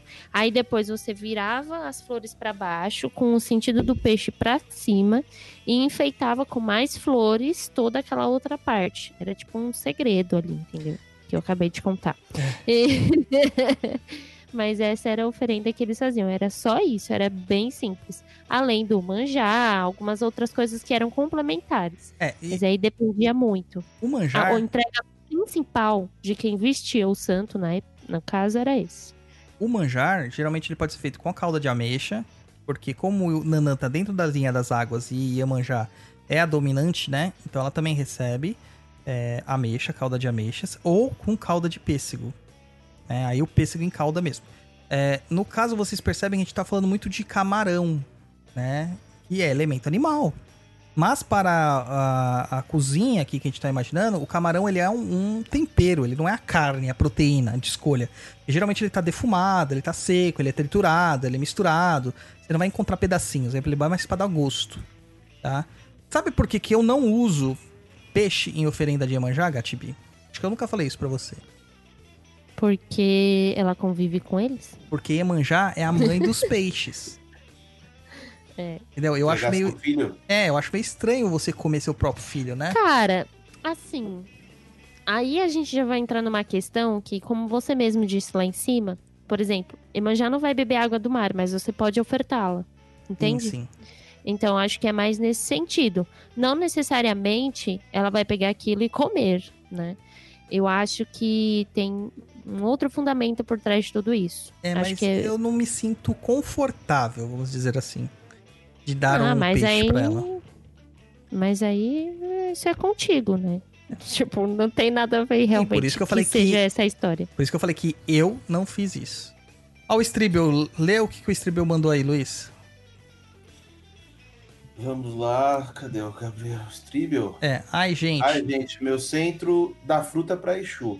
Como era novo, fiz como me pediram. Será se o Exu quis mandar eu enfiar abacaxi na bunda? Olha, eu acho que sim. eu acho que sim, cara. Eu acho que sim. Cara, eu imagino que nem a oferenda que a gente viu de Ansa. Não tô criticando a pessoa que fez. Né? Eu tô criticando quem ensinou ela. Essa é a questão. Né? Porque ela não é mãe de santo. Ela aprendeu com alguém. E o pai de santo dela tá muito equivocado. Deu fruta pra Yansan. Mano, Yansan é um Fruta de búfalo. Oxóssi. É, fruta de Oxóssi. Fruta de Oxóssi. Yansan é um búfalo, cara. Você imagina um bicho desse comendo um mamãozinho? Olha, gente, é o seguinte. Existe um equilíbrio dentro de tudo isso. Ainda, apesar de tudo, é, esses elementos eles também podem trazer o equilíbrio. Então, você afetar uma fruta ou um doce significa O que significa? significa que você tá acalmando a situação, entendeu? Exatamente nesse ponto, vamos dizer assim. Mas é como eu disse lá atrás, existem os porquês, os, as finalidades e tudo isso, sabe? Tipo, não é errado oferecer uma fruta, mas tem que ter coerência, tem que ter um porquê. Existe o porquê, tem um fundamento, entende? E tipo, beleza, você tá indo pelo quê? Pela cor? Tá errado, tá errado, tá muito não é errado. Cor, não é cor, é, é essência, é axé. Exatamente, né? Ainda que, porra, pela cor lá tinha fruta que tinha essência. tinha a essência daquela cor lá e ela não usou. Mas, tipo assim, gente, também tem um outro ponto que eu costumo levantar muito diante de qualquer coisa que eu faça, não só para oferenda, mas para rezas, intuições, blá, blá, blá. Cara, não deu para fazer o que eu estava em mente, não é o momento. Não pegue só o que você tem e faça. Não. Você ir atrás e ter espaço para fazer isso é extremamente importante. É o seu trabalho, né? É você correr atrás, é a sua dedicação. E isso tudo importa muito mais do que só a oferenda. Entende? Então, não é tipo, é o que eu tinha, é o que eu consegui achar. Poxa, não procurou direito.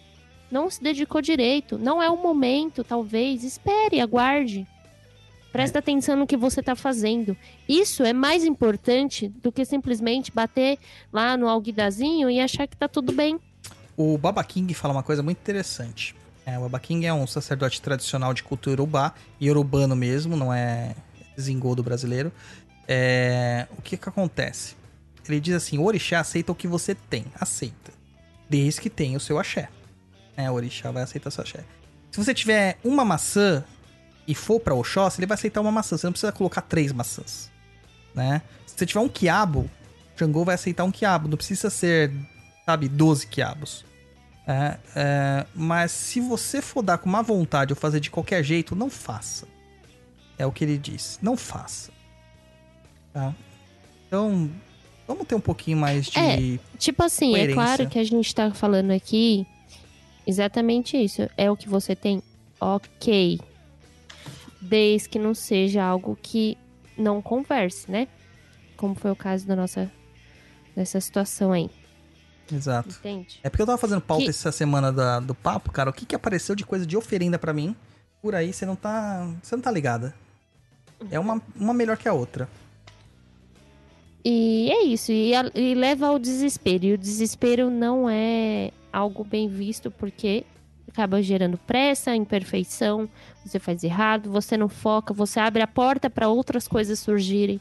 Então, tem um pouquinho de, de, de mão na consciência antes de você sair se metendo em querer fazer as coisas. É como eu falei até esses dias pro Douglas. A gente entende que o exagero também ele é algo muito prejudicial. Então, não é só uma oferenda, que nem eu não sei se posso comentar, mas o Gabriel Silva, né? Comentou aqui, ó. Um amigo recomendou que eu fizesse um trabalho com Yansan para banir um Egum que está comigo às vezes, mas não tenho dinheiro sobrando para gastar. Mas, né, uma simples reza para a linha de ventos pode servir para banir algum, o Egum. Fiz isso, mas não sei se ainda funcionou não tem necessidade, às vezes, de você se se dedicar. Tipo assim, ah, eu tô usando o exemplo da oferenda, tá bom? Prejudicar financeiramente, né? É, se prejudicar financeiramente, achando que aquilo vai ser a única solução. Não, às vezes, que nem eu tava falando esses dias, você pode ter uma oferenda para fazer? Pode, mas às vezes você precisa passar pelo antes, uma oração, entender o que tá acontecendo de fato, entendeu? Uma oferenda, ela não é só entregar, ela tem um porquê, ela tem um fundamento, né? Eu acho que principalmente quando a gente fala de santo, o santo na vida da gente não é aquela coisa que a gente, todo mundo vê por aí, imagina que é. Não, gente, o santo é mais do que, nada mais do que a natureza e, e o papel que ela tem na nossa vida, entende? Pelo menos na minha percepção, né? Pode me xingar. Não, mas é isso mesmo. Então vamos continuar aqui, vamos falar sobre Oxum agora? Ai, Aí- chorosa. Chorosa Oxum. Temos aí o, o Homolocum de Oxum, né? É, também é muito comum você ver da Proxum, o pessoal da Proxum, um melão. Só o melão. Mas, gente, não é só isso que ela come, cara. É, A gente usa o feijão fradinho pra Oxum, tá? Refoga a cebola, mistura no den- faz a refogadinho no dendê misturado com camarão seco moído, acrescenta o feijão fradinho aos poucos, né, Pra dar aquela cozinhada legal, pra dar aquela é, é, fritadinha boa e vai colocando um pouquinho de sal. Nesse inteirinho você tá cozinhando cinco ovinhos lá inteirinho de casca branca, tá? É, mesmo que o miolo do ovo é branco, né? A, a- a casca do. A essência do ovo é branca, branca, clara, é branca, mas tem que ser com a casca branca, tá bom? Não pode ser só a, a clara branca. É, a gente vai pegar esses ovos cozidos, tá? Vai deixar separado eles, tirar a casca deles, dos ovos cozidos certinho. Vai colocar num prato bonitinho, pode ser feito no alguidar. Para Oxum, pode ser feito no alguidar de barro, tá? Você vai colocar essa- esse feijão fradinho lá, refogado, tudo certinho embaixo, e vai decorar com esses cinco ovos em cima.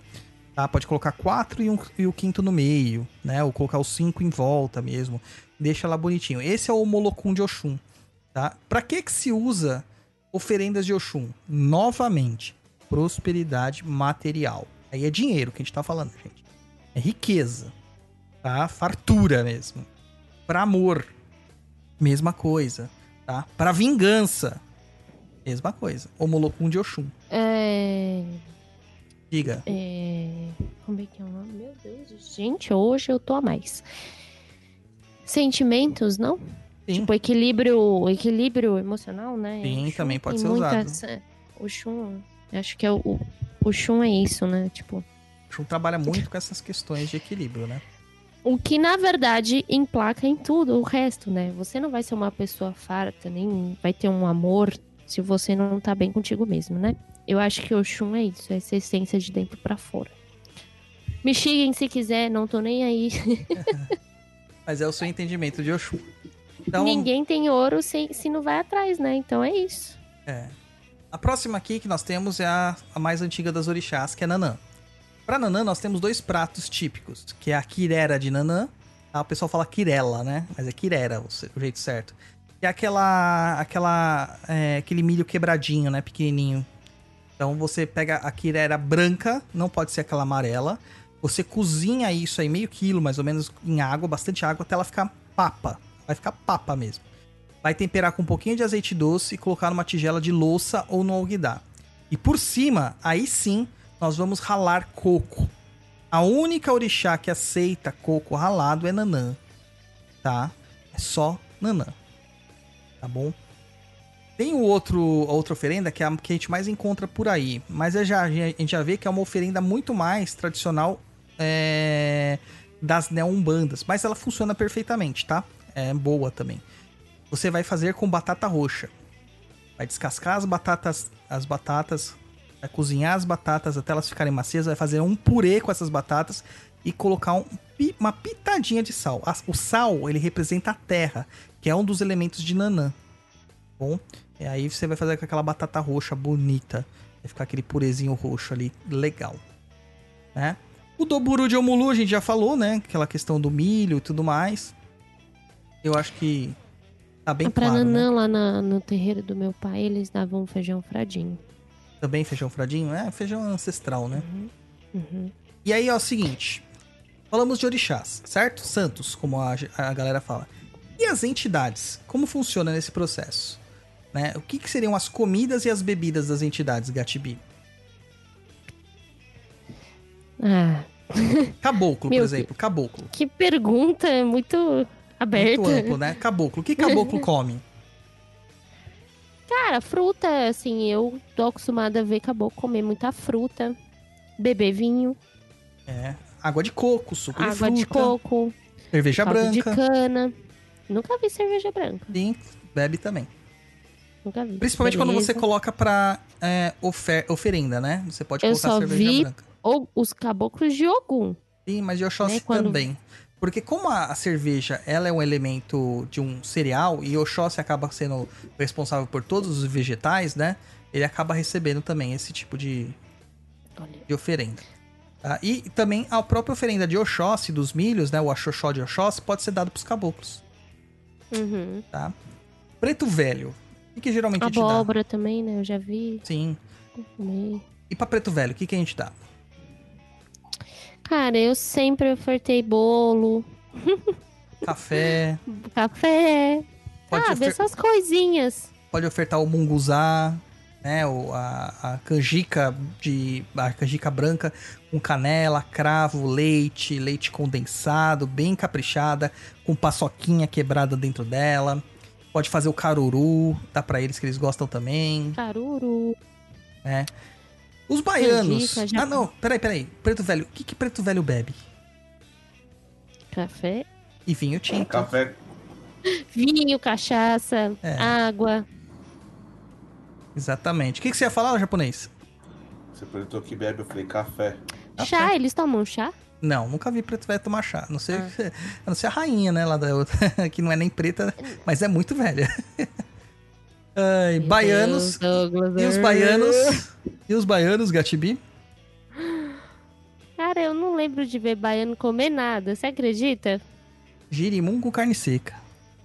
Juro por Deus, acho que tem algumas coisas na minha memória que ux, foram cortadas. Mas e a bebida clássica do baiano? É... Ah, batida. Batida de coco.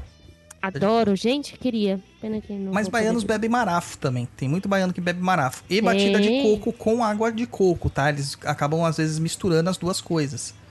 É, eu conheço dois é do coco aí que bebe o co- água do coco mesmo, sabe? Tira Sim. a água do coco mistura com cachaça. É. O Severino também faz isso, né? Ele gosta de Não é verdade, misturar eu também. baianinha É. com, com água de coco. Gente, eu não entendo essa história dessa baianinha. Pra Hum. mim, ela é uma, algo, uma coisa tão genérica. Ai, Eles gostam, né? Eles gostam. eu não sei o seu, só o seu. Meu não gosto, não. O Zé do Coco da minha tia também gosta. E outros que eu conheço também gostam. É, boiadeiros. Boiadeiro é aquilo, cara. Feijão tropeiro, arroz carreteiro. E tem uma coisa que a galera vai se chocar. A comida clássica de boiadeiro é a rabada. Uh, Imagina É mesmo, ofertar isso Eu aí. já vi. É verdade. Imagina ofertar isso aí num E terreiro. eles comem. Sim, eles comem. Comem Faz- ali, tipo, tipo, eu já vi os boiadeiros. No terreiro dos meus pais tinha um boiadeiro, né? Quando tinha festa lá e vinham os boiadeiros, tinha a comida que era servida pro povo, era servida pra eles também. E eles comiam. Ali, na hora. Pãs. Exatamente, eles estão fazendo parte do negócio, né? E- você imagina nesses terreiros Até mais. porque o médium precisa comer, né? Esses terrenos mais hi- hi- higienistas que a gente tem hoje em dia, chega lá com um pratão de rabada lá pra dar pro boiadeiro. Mano, é um choque. A galera vai se chocar, né? Ai, gente, não vão em nada. O povo tá comendo tanta besteira, porque tá comendo salame. Mortadela. E agora, ó, a bebida de boiadeiro. Cachaça com limão. cachaça. Com limão. Cara, Ah, que coisa mas mais. Pode ser só cachaça. É, pode ser só cachaça, mas é que é coisa mais é, roots é, do interior do que cachaça com mel e limão. Né? Eles não Top. usam muito Aliás, mel, é um né? ótimo remédio pra gripe, gente. Ótimo. Pros erês, geralmente a gente oferta doces, né? Mas isso é uma questão nossa. O meu herê, por exemplo, ele come frutas. A, a Bárbara já se deparou com ele. Ele não gosta de refrigerante, ele não gosta de doces industrializados. Ele gosta Ele de fruta. Ele não gosta nem das pessoas, pelo jeito, pelo que eu vi. É, não Ele gosta. fala, parem de olhar pra mim.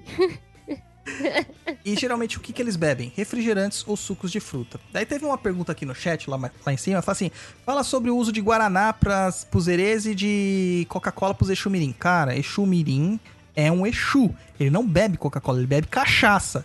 E a, cacha- a bebida do Exu Mirim é cachaça com mel.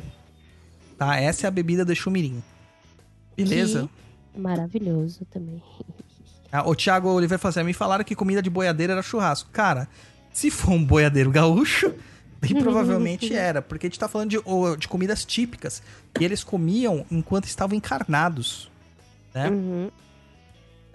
Claro que você não vai aparecer com um espeto de churrasco no meio do terreiro. Pelo amor de Deus, não faça isso. tá? Não, é a carne isso. só, pelo amor a de carne, Deus. né? É,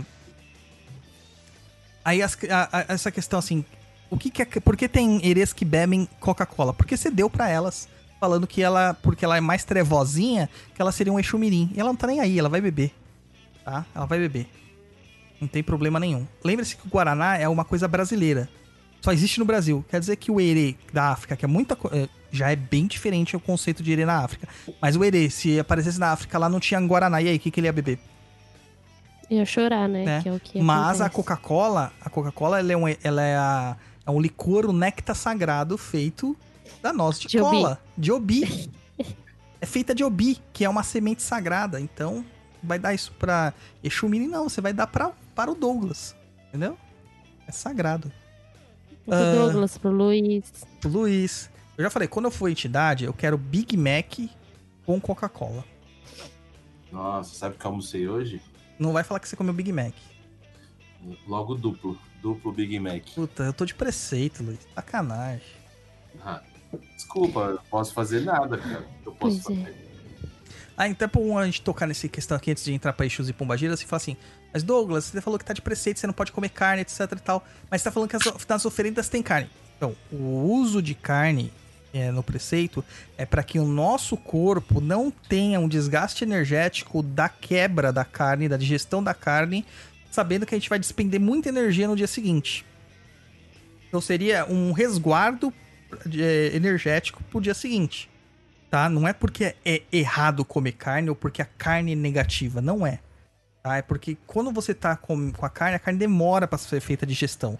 Então você precisa, né, estar com a barriga mais limpa ali para poder doar suas energias. Tá bom? Ah, e aí a gente entra aqui na, nos Exus, né, e as pombogiras, que são ofertados padês. Existem diversos tipos de padês de, Exu- de Exu e Pombagira. E as bebidas, né? Geralmente cachaça, uísque, gin pra Exu. Pra Pombagira, algumas bebem cachaça, espumante e licor de anis, que é o anisete. Tá certo? Certo. Vamos tocar de novo nas polêmicas? Vamos. Acho que a galera gosta de polêmicas, né? Não sei se o pessoal tá dormindo aí no chat, não sei se o pessoal tá dormindo ouvindo a gente. É, se manifestem aí, né? O pessoal tá falando aqui, ó, Baiano curte torresmo, o Juan falou, "Ah, até eu, eu também adoro torresmo. Adoro Gabriel um Silva torresmo. falando tropeiro, nossa, adoro arroz tropeiro. Né? Passo. É, o pessoal falando aqui, ó, pinga com Coca-Cola, o Juan falando assim. É, isso aqui é o. Como é o Cuba Livre. O Cuba Libre. É, mas o, é o Cuba Livre de pobre que falam, né? Porque o Cuba Livre original é com rum, né? Hum, Isso. Então é assim, né? Que é muito bom. Dona Cena fala assim, ó, por falar em nanã, existe algo mesmo com batata doce? Existe, que é a batata roxa, batata doce roxa. Tá, o Gabriel Silva do Bambuzal. Meu, vamos lá, vamos lá, gente. Vamos comentando aí que é. A gente tá gostando dos comentários de vocês, tá? Então, primeira coisa, corte e imolação. Dentro dos cultos de nação, existe uma figura, que geralmente é um filho de Ogum, se chama Ashogun. O que que um Ashogun faz, Bárbara Gatti? Ele corta fora. Ele é o responsável pelos cortes, pelas, pelos é sacrifícios. que normalmente é um filho de De Ogum. Choroquê. Ogum Choroquê. Geralmente é um filho de Ogum É a única função que o Ogum Choroquê tem na vida, gente. É essa, tá? É uma das, é das manifestações. É, Beijo, tchau. ele, ele faz o corte porque, além de Ogum ser o dono do metal, o dono da faca, né? Ele é preparado durante todo o tempo de seu, seu, seu trabalho dentro dos- das roças para saber como matar o animal de uma forma santificada, sagrada, sem que o animal sofra, porque eu, é, sofro o menos possível. Porque o interesse não é que tenha sofrimento naquele trabalho. O interesse é que seja manifestado o axé no trabalho, tá? é, ele é preparado para isso. Na Umbanda, nós não temos a Shogun. Por isso que nós não fazemos sacrifícios. O que, que o Ashogun vai fazer? Ele é um açougueiro. Ele é o cara que sabe cortar o boi, sabe cortar o frango, sabe cortar o porco, sabe? Ele é o cara que sabe separar as partes importantes das partes não Olha, importantes. se não sabe, ali mesmo ele de repente sabe tudo. É, ele é, Entendeu? ele é emanado pra isso, né? E, Ele é. E não existe esse cargo dentro da Umbanda. Não existe essa função na Umbanda. Então, esse processo, o que, que o Ashogun faz? Ele pega a carne, ele pega o animal, ele faz o sacrifício do animal, separa os cortes e dá pras mãos das filhas que vão preparar o alimento. Que tem uma outra pessoa que tem mão de cozinha. Porque só sai o axé de lá, né? Certo? Exato, exatamente. Então, existem cargos que as pessoas são treinadas para tal. Não existe isso na Umbanda. Então, na Umbanda, nós não fazemos corte, nós não fazemos imolação. Não quer dizer que nós não vamos usar elementos de uso animal, tá? Quimbandas fazem cortes, mas o processo de corte da quimbanda é diferente do, da, do candomblé, tá? Em alguns casos, o sofrimento do animal é necessário. Tá? Eu não estou falando mal da Kimbanda, até porque eu gosto muito de Kimbanda. Tá? Tenho um- um- uma profundidade, como todo bom filho de Ogum, com a, com a Kimbanda. Mas a gente entende que existem propósitos e propósitos. A gente tem que entender propósitos e propósitos. Tá? Então, na Kimbanda, às vezes o uso do sangue é, e da oferenda do sacrifício ali é importante uma importância maior ainda é nas magias de cunhos negativos. Por exemplo, a famosa magia do sapo, né? Costurar a boca do sapo. Todo mundo fala assim: ah, vai, vou costurar seu nome na boca do sapo, mas não entende de onde vem isso. Quando você coloca o nome da pessoa dentro da boca do sapo e costura, o sapo ele não consegue comer, ele não consegue se é, fazer trocas com o ambiente, né? Processos gasosos direito, etc, etc, etc e tal. Tá? Então ele vai morrendo aos poucos. Ele vai morrendo aos poucos em sofrimento. E o que que causou sofrimento? Ele não abre a, sua, não abre a boca. O que que está na boca? Ele não consegue nem engolir. O que que está na boca do sapo? Seu nome. Então todo aquele sofrimento do sapo vai passando pro seu nome. Tá? Esse é o processo. Quando eu pato uma galinha para ela sofrer, para fazer um trabalho de, de magia negativa, eu quero o sofrimento. Agora, quando eu mato um animal para fazer um transporte de uma doença, não. Vamos supor que você vá num terreiro porque seu filho está doente.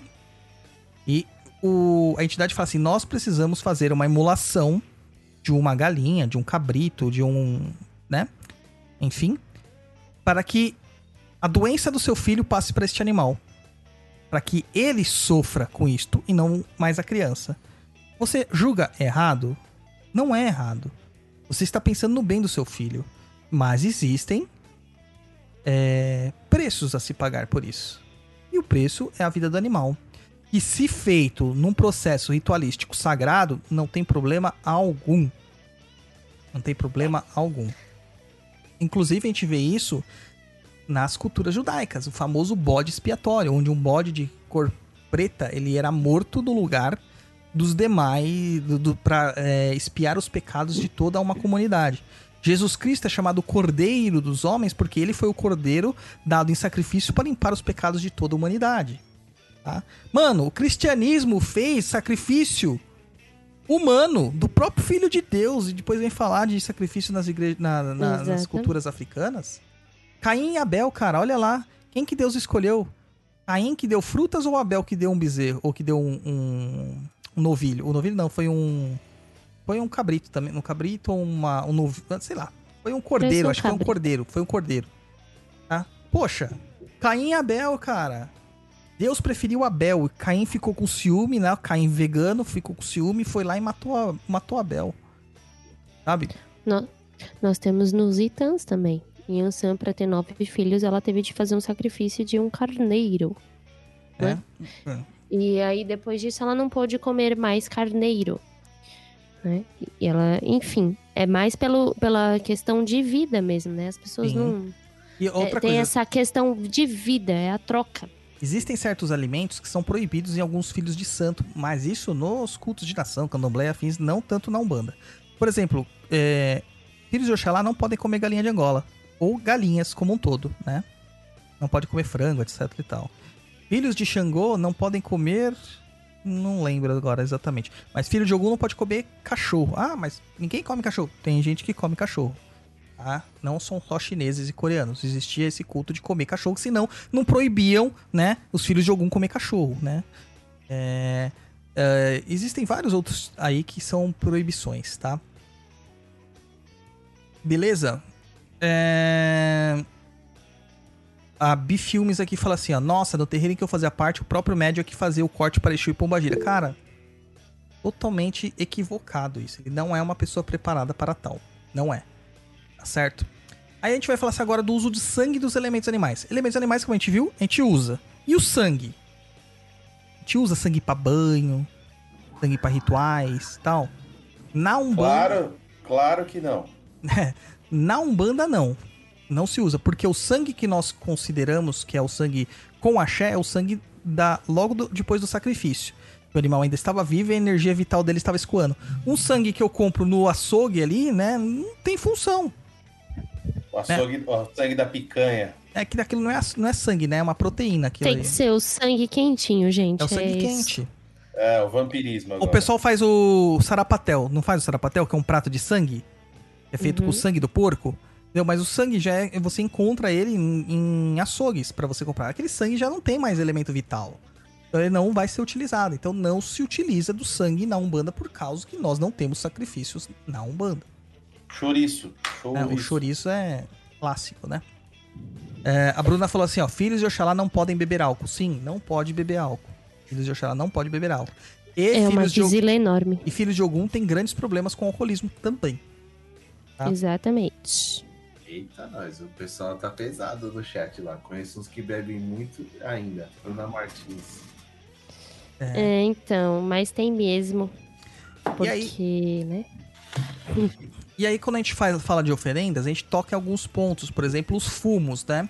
Que a gente tem aí que a gente acaba dando pro, pras entidades, né? Exu fuma charuto, Pombogira fuma charuto ou cigarrilha, né? É, Baiano acaba fumando palheiro ou cigarro. É, Preto Velho acaba fumando palheiro ou cachimbo, né? Fumo de rola, etc. É, Caboclo fuma charuto ou aquelas, aqueles cachimbos de angico e de jurema tal. Exu Mirim fuma maconha, Bárbara Gatti? Eu ia te perguntar isso agora. Fuma assim, você não sabe? Ah, Puta merda, isso? né? O pessoal tá pisando muito na bola, né? A maconha, realmente. É porque porque o chumirim é, Fuma é, maconha, fura, fuma orégano, fura, fuma tudo. é, é, é os moleque de rua abandonado. é, é um absurdo ouvir um negócio desse, né, cara? Eu fico assim. Existe um porquê da maconha ser considerada uma erva de Exu. Assim como é considerado o tabaco, assim como é considerado o ópio, tá? Assim como é Pelo considerado. amor de Deus, agora todo Exu vai fumar maconha. É, assim como é considerada a folha da coca. Tudo isso é erva de Exu. Por quê? Porque são ervas que causam questões alucinógenas e que também causam dependência. Então, tudo que é, é, erva enteógena ou psicotrópico que causa dependência é de Exu. Isso não quer dizer que Exu vai fazer uso disso, quer dizer que ele irradia esses tipos de elementos. Então, vai ter maconha no assentamento ou na oferenda de Xumirim, Bárbara Gatti? Não. Outras Se drogas? você botar, tomara que você tome um socão na hora. Tomara que a polícia Assim, invada sabe? o seu terreiro. Sabe quando de repente você cai assim, nossa, o que aconteceu? Porra, vamos ter coerência, né, gente? Coerência, né? O mínimo, né? O mínimo. Cara, nem o zombeteiro consegue ver uma coisa dessa e não achar isso hilário. Tenho certeza. Existe uma coisa que é assim: as entidades, elas não vão fazer nada que é contra as leis dos homens. Nada. Porque elas não querem que você seja preso. Basicamente isso. Tá? Então, por favor, é coerência, gente. Coerência. Coerência. Tá bom? Eu acho que é isso aí, Luiz. E agora, você quer que eu fale o quê? Será que o pessoal merece o Senta que lá vem a macumba? Ah, não sei. Sei, cara, não sei. sei. Ah, vamos, já estamos aqui mesmo, né? Vamos fazer pra eles então. Deixa eu tocar a vinheta.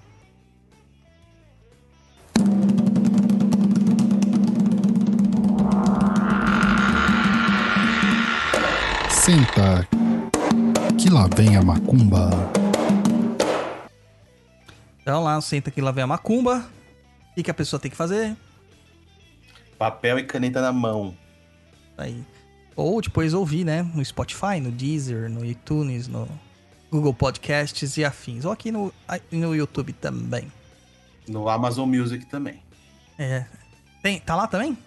Sim, Nossa, que chique. eu vi hoje. No Amazon Music. Ah, tá chique, hein? Estamos chegando aos longínquos locais da humanidade. Então vamos lá, oferenda para Oxalá, uma oferenda simples para Oxalá. Manda essa aí, Bárbara. Vai. Pera. Tá na pauta, Bárbara Gatti, tá na pauta. Cal- calma, por isso eu estou dizendo pera. É que eu tô um olho aqui no computador, outro no gato. Tá subindo na mesa, eu já tirei ele 50 vezes. Ele tá me seguindo, mano. Nossa. Hum, Jogar essa oferenda de Oxalá nele. ver se ele acalma. Então é aquela lá que eu conheço? É, né? É, aqui tá no. no- Aí, ó, na, na pauta. Então vamos lá, gente. Cozinhe uma canjica branca. Reserve a, água- do cozimento. Escreva seu nome em um papel e o seu pedido. Sua necessidade imediata. Coloque o nome dentro de uma louça branca. Não use alguidar de barro, pelo amor de Deus. Cubra com a canjica branca. Regue com mel, de preferência silvestre. Coloque tufos de algodão cobrindo tudo. Sirva com água de fonte ou mineral. E uma cuia de coco ou cabaça. É. Ah, você tá falando do da. Tá, entendi. Pra você pôr Sirva. né, o líquido. É melhor colocar numa taça de vidro, eu prefiro. Daquelas taça, copo. Enfim. Acenda uma vela branca de sete dias e deixe a canjica em um local alto. Não precisa ser em cima da cabeça. Só evite deixar no chão. Aliás, pelo amor de Deus, né? É, a oferenda Cuidado. de Oxalá só vai no chão se a entidade pede pra pôr no chão. Às vezes Hum. a oferenda é colocada no chão pra trazer fundamento pro chão, tá? Uhum. Não quer dizer que, que é pra entregar tudo pro chão. E Oxalá, porque é no ar, porque é no alto, amor. Por Porque ele é acima de todos, né? É, elevação e tal. Então, Exatamente. Então tá É o- aquele que não vive no, no, no Orum, é no Aie, ele vive no Orum, né? E por favor, não de frente pro lixo, gente. É, por favor. É, não precisa ser em cima da cabeça, né? Só evite deixar no chão. Se não tiver jeito, deixa no chão.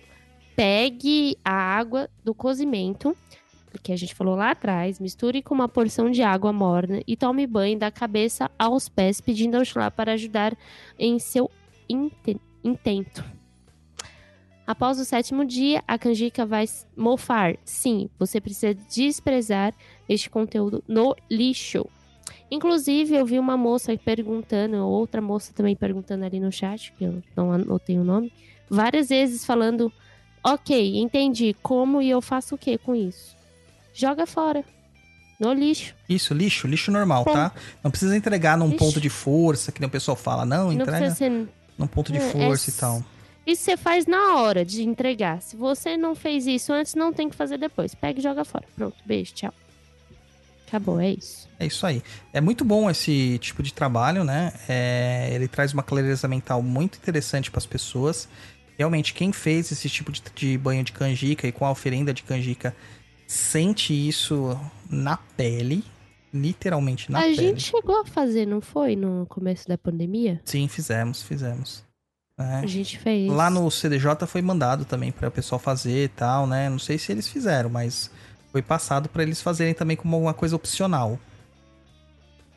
Né? Então é isso aí. Oferenda de Oxalá. Temos a outra aí que é uma oferenda para Oxóssi para fartura. Essa o Luiz vai mandar. Vamos lá. Cozinhe quatro espigas de milhos em grãos ou inteira. Forre uma folha de papel vegetal verde ou alguidar e coloque os milhos por cima. Caso tenha feito com as espigas, reserve. Torre uma quantidade de amendoim sem casca e coloque no alguidar, misturado ao milho ou, no caso das espigas, decore o prato com as espigas. Decore com lascas de coco seco por cima. Ofereça vinho tinto em uma cuia ou dentro, ou dentro de uma cabaça. Coloque uma vela de sete dias verde ao lado, coloque no chão. Enquanto está arriado a oferenda, faça seu pedido diretamente ao Oxóssi. Verbalize claramente e tente ser sucinto. Se necessário for, escreva em um papel e leia várias vezes. É, o pessoal tem medo de ler. Ah, eu tenho um, um comentário. Pode falar. que inclusive eu estava lendo no livrinho lá de Ansan, onde eles falam sobre as oferendas, etc e tal. É... Soltaram um comentário só. Na verdade, eles não falam sobre isso. Mas, gente, sabe que mais importante do que escrever é você falar, né? Então, quando você fala, você verbaliza isso, o poder disso é muito maior do que na escrita. O Severino fala isso, ele diz assim que Deus fez o mundo a partir da fala. Ele disse: "Faça-se a luz e a luz se fez".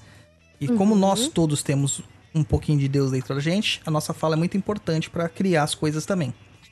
Ah, dentro da- desse livro aí, eles estão falando sobre o porquê eles acreditam que o ser humano é tão maravilhoso, etc e tal.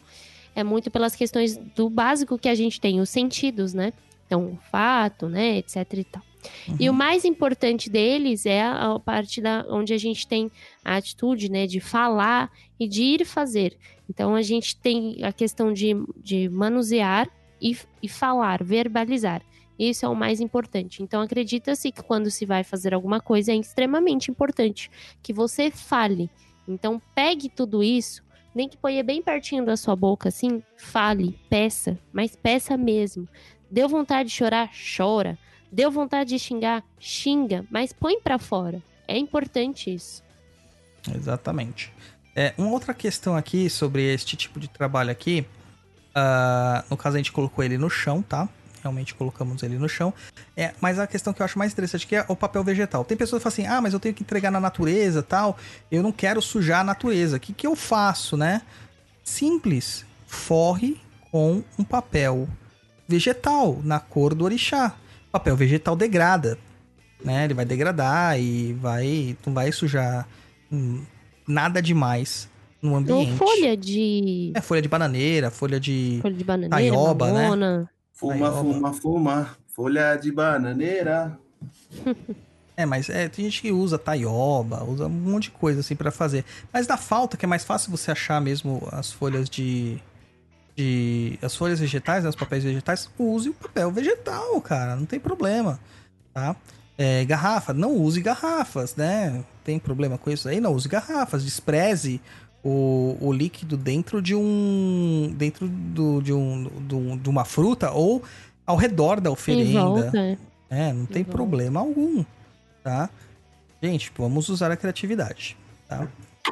Usemos a criatividade. Próximo aqui, oferenda para agradar Exu. Posso falar isso aqui? Vou falar isso aqui. Todinho seu. Pegue farinha de mandioca, misture com uma porção de mel, sempre mexendo no sentido horário. Por que o sentido horário? É o sentido da Dikenga, né? O sentido contrário da Dikenga. Dikenga é a cosmologia do povo banto, é o entendimento de como as coisas funcionam. O sentido anti-horário é o sentido do é, é, o sentido do que o sol nasce, o sentido horário é o sentido que o sol é o contrário do sol nascer. Então, como eu tô querendo desfazer as coisas assim pra Exu, eu vou fazer no sentido horário. E o que acontece aqui é que a galera, né, com pensamento eurocentrista, fala assim: horário é pra atrair, anti-horário é pra afastar. Será? A gente tá vendo que não é bem assim, né? Tá vendo que não é bem assim. Cada caso é um caso, tá? Tem essa questão do eurocentrismo demais, demais, dentro dos nossos trabalhos aqui no Brasil. É claro, não tem como você tirar isso aí, mas vamos entender pelo menos a filosofia mágica, né? Entender a filosofia mágica. É... Ajeite essa porção alguidar de forma que caibam três tipos diferentes de preparo. Pegue a mesma farinha, né? Um mesmo tipo de farinha de mandioca, não a farinha que tá com mel, mas uma outra porção de farinha de mandioca. Mistura com marafo ou com gin. Mexe sempre no sentido horário. Ajeite ao lado do da farinha preparada com mel.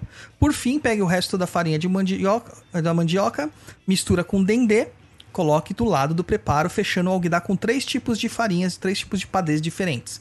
Decore com pimentas vermelhas e entregue uma encruzilhada, de preferência uma encruzilhada de terra, com uma garrafa de bebida, a mesma garrafa que foi usada no preparo, tá? Não acenda velas, tá? Porque ela, ela pode causar acidentes. E despeje a bebida em torno da oferenda em sentido horário. E deixe a garrafa ao lado, caso você queira deixar, ou jogue a garrafa no lixo. Despeja todo o conteúdo da garrafa lá em volta da oferenda e joga a garrafa no lixo. Bata um paô. Paô é o sentido das palmas, que na minha tradição é 3 vezes 3, então é algo mais ou menos assim. Tá? É isso aí.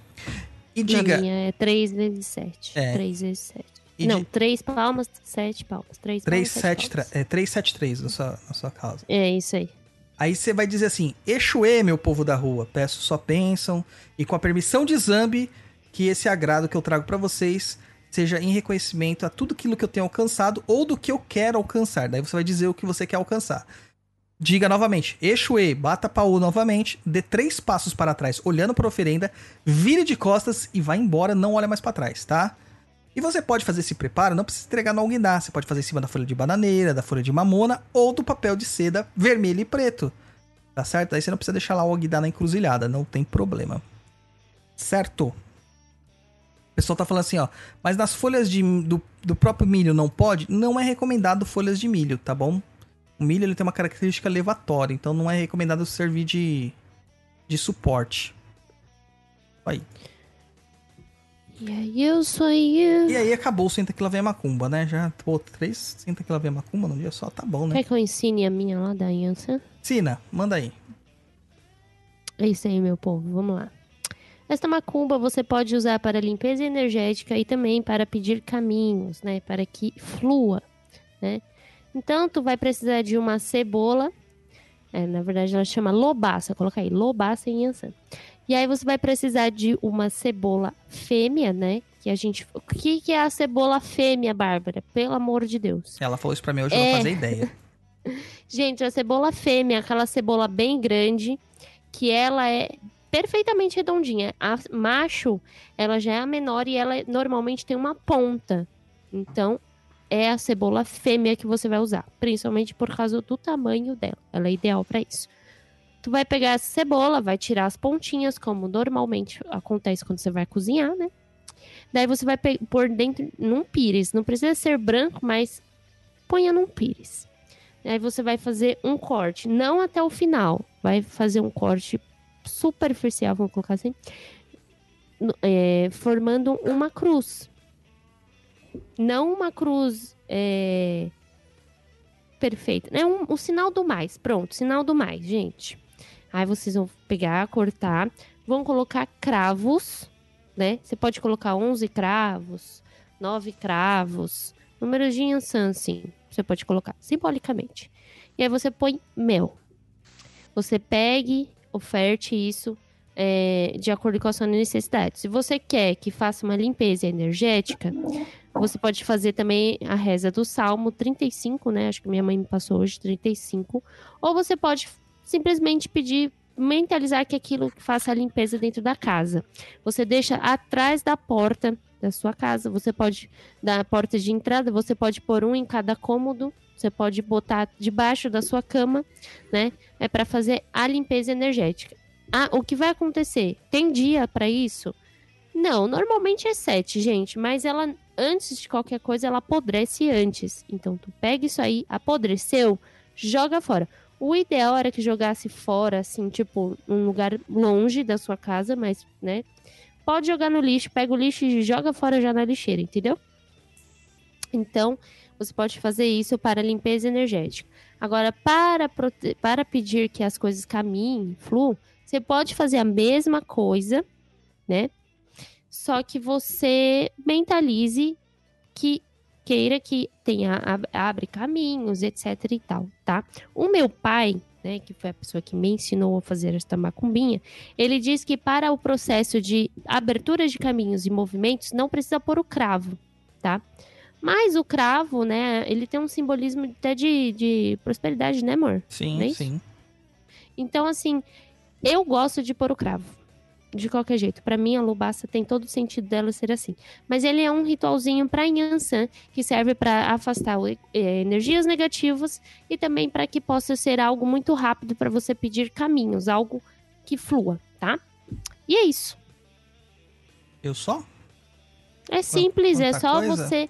A- a- a- o segredo da lobaça, além de todo esse preparo da montagem, é a forma que você manipula e deseja que com que ela flua, né? Então, eu quero isso, fale, peça e, e já era. Porque com Yansan é assim também, né? Tem que ser direto e reto. Ponto. É porradeira. É que não tem tempo, né, para meias palavras. Tem que ser direto. Pois é. É isso aí. Vamos pras perguntas, japonês. Bora!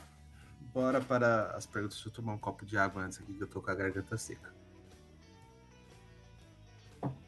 Primeira pergunta do senhor Gustavo Garcia.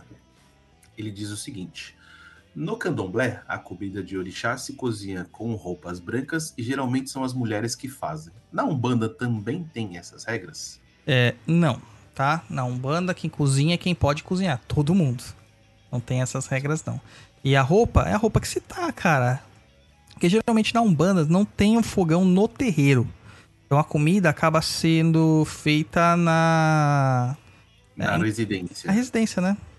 Nossa. Olha, olha, olha. Eu conheço muito terreiro que tem sim fogão, que tem, não tem essa questão da roupa branca. Mas também não tem essa questão de. de de quem as mulheres ou não que possam cozinhar, mas normalmente é quem tem o, o- É que homem é folgado, né, Gati? Então geralmente o que, que o pessoal não, fala? Não é, é que assim, o homem é aquela. É, é, é ali no rolê, é o cara que vai cuidar dos atubá, que vão cuidar das comidas de Exu, quem faz as comidas de Exu, né? Quem vai correr atrás do que tá faltando na comida, entendeu? É, nesse quesito. Mas, por exemplo, no terreiro dos meus pais, quem faziam era a tesoureira, minha mãe e alguma outra filha da casa que ajudava com relação, de acordo com o tema da festa. Por exemplo, às vezes a própria filha de santo que ia sair com o santo ajudava, né? Mas normalmente são as iabás. Não precisa ser branco, não precisa ser nada disso. Mas que tem uma higiene, né, gente? Toquinha. hum. É, Importante. pelo amor de Deus. Hoje né? em dia, gente, depois do Covid, eu percebi que eu estou mais sistemática do que eu já sou. Foi onde eu percebi que, gente, como assim a gente cozinha comida pros outros e nunca usou máscara? Meu Deus. Sabe? Que os Desespero. olhos não veem, o coração não sente. Pois agora eu vou sentir todo dia. Imagina você lá no drive-thru do McDonald's. Você imagina que o, o Zezinho lá faz seu lanche com a mão? Você tá vendo se ele tá de máscara ou não? E Então, deve estar sei. espirrando em cima da sua comida, né? Soltando Não, os ninguém perdigotos. cozinhava com máscara. Era malemar uma toquinha. Mas agora, tipo, na teoria, todo mundo tá tendo que trabalhar de máscara, né? Mas eu fico pensando, gente, por que a gente não usava isso antes, sabe? Quando se diz público. Pelo amor de Deus, como a gente é porco. Pois é. Pois é, pois é. pró- Próxima pergunta do Gustavo. Quanto tempo a comida tem que ficar no congá antes de despachar barra ou jogar no lixo? Então, geralmente é 7 dias. Mas o, o- ela ficando de 12 a 24 horas, 12 é o mínimo, 24 é um tempo médio, 7 dias é, é o, o costumeiro. Eu já vi comidas ficando 21 dias e a Gatti falou que teve já oferendas que ficam mais de um ano, né, Gatti? Ah, por exemplo, quando a gente fazia entrega de Ogum no terreiro do meu pai, a gente deixava até o ano seguinte. Ah, A gente fazia também oferenda pro tempo, orixá tempo. Também ficava no telhado até o ano seguinte, até a troca novamente, Não. né? É, mas aí era tipo assim, um fundamento, né? Então, é um fundamento. Mas também tinha aquela questão onde a gente trabalha, a gente mora, mora em Guarulhos e o terreiro dos meus pais era em Interlagos, né? Então, quando a gente tinha alguma oferenda que tinha que ficar lá, ficava lá até a próxima vez que a gente fosse lá, ou seja, daqui 15 dias. É, e uma coisa assim, gente, é, eu aprendi uma coisa recentemente. Recentemente, que a gente sempre aprende? Aprende todos os dias da nossa vida, né? É, com o Tiriri, que existe a confirmação que você pode fazer é, direto com, com o oráculo mesmo. Você tá na dúvida? Existem oráculos que você pode jogar para você confirmar quanto tempo que você tem que deixar lá. É bem interessante isso, achei muito legal da, esse posicionamento. É, e tô começando a fazer uso disso. Próxima pergunta, também do Gustavo. Existem condições que não permitam fazer a oferenda? Por exemplo, conheço terreiros mais antigos que mulheres em período menstrual nem ao menos pode tocar na sacola de compras, que dirá cozinhar. É, isso é um entendimento antigo. É, não tem espaço para isso mais na nossa, nossa realidade, tá? É, por favor, evitem isso. Esses pensamentos antiquados, né? O que nós pedimos, geralmente, quando a mulher está menstruada, é que se ela não estiver se sentindo bem, que ela se resguarde. O, o período menstrual, ele é muito complicado para a mulher, porque ela sente dores. É, ah, mano, nem preciso falar, deixa a Gatti falar, ela é mulher. Ela tem lugar de fala para isso. É desconfortante, né? A gente sente dor, a gente passa mal, a gente tá fraca, a gente tá com nhaca, às vezes a gente não quer sair da cama. É, também tem o lance de que pode vazar pra todo lado. Então é mais por esse sentido. Eu acho que também, assim, tá? Eu vou falar, eu não sei, mas até onde, pelo menos na minha família, todas as mulheres, quando é, estamos né, no período menstrual, se nós tentamos fazer algo na cozinha com relação à comida, a comida desanda, sai errado. Eu não sei porquê, mas tem isso. É um lance meio louco. Uma coisa nossa. Não que tenha a ver, mas, né? Eu, eu, às vezes eu evito chegar perto da comida, mas não evitar trabalhar, nada disso. É, na casa que eu tava antes, é, quando a gente tava de Bagé, não podia fazer coisa pra santo. É Bagé Ok. é menstruada, tem gente que não sabe. É. É, como eu sei também que existem terreiros, né, que, por exemplo, vai ter uma saída de santo. Se você menstruou no dia da saída, é quizila, você não pode sair. Entende? É tipo assim, um, um não fica na tua, sabe? Mas aí é com relação aos orixás, né? Não necessariamente com trabalhos ou manuseio do que você tá fazendo, tá? É mais eu acho que vai mais de cada, um, de cada uma e etc e tal. É, e tem outra questão também que o, o nós somos Nossa, muito mach- Luiz, mano, eu tomei um susto agora. Por quê? Que esse negócio preto aí na sua cama. Isso aqui é um, Mano. é um é um mega travesseiro pra você dormir abraçado assim. ó. Velho, parecia alguém de bruxo de capa, assim. Nossa, me deu um frio agora. Vai saber que não é, né? Jesus, Luiz, que isso? É, a gente tem que entender também que é- a gente é muito machista, né? Então, muitas vezes o que acontece é que a gente vê a menstruação como uma coisa suja. A gente é homem, né? Então vamos parar com isso aí, gente. Vamos parar. É, eu acho que rola, assim, a questão do preconceito, mas também. Sei lá, acho que depende de cada um mesmo. Assim, de cada uma e as tradições, um pouco. Tipo, sobre a história do santo, né? Por exemplo. Próxima aí, Luiz. Próxima do Carlos Dudu Moraes. Pergunta: Que tipo de energia movimenta com as oferendas? Serve tanto para pedir quanto agradecer? Confere. Sim, falamos Posso? sobre isso. Pode. Posso, faz... Posso fazer a oferenda tipo uma estátua, um monumento, uma árvore? Posso oferecer barra oferendar meu filho, ainda bebê, ao santo como afilhado? Na igreja católica tem esses lances de batizar colocando santos como padrinhos e madrinhas.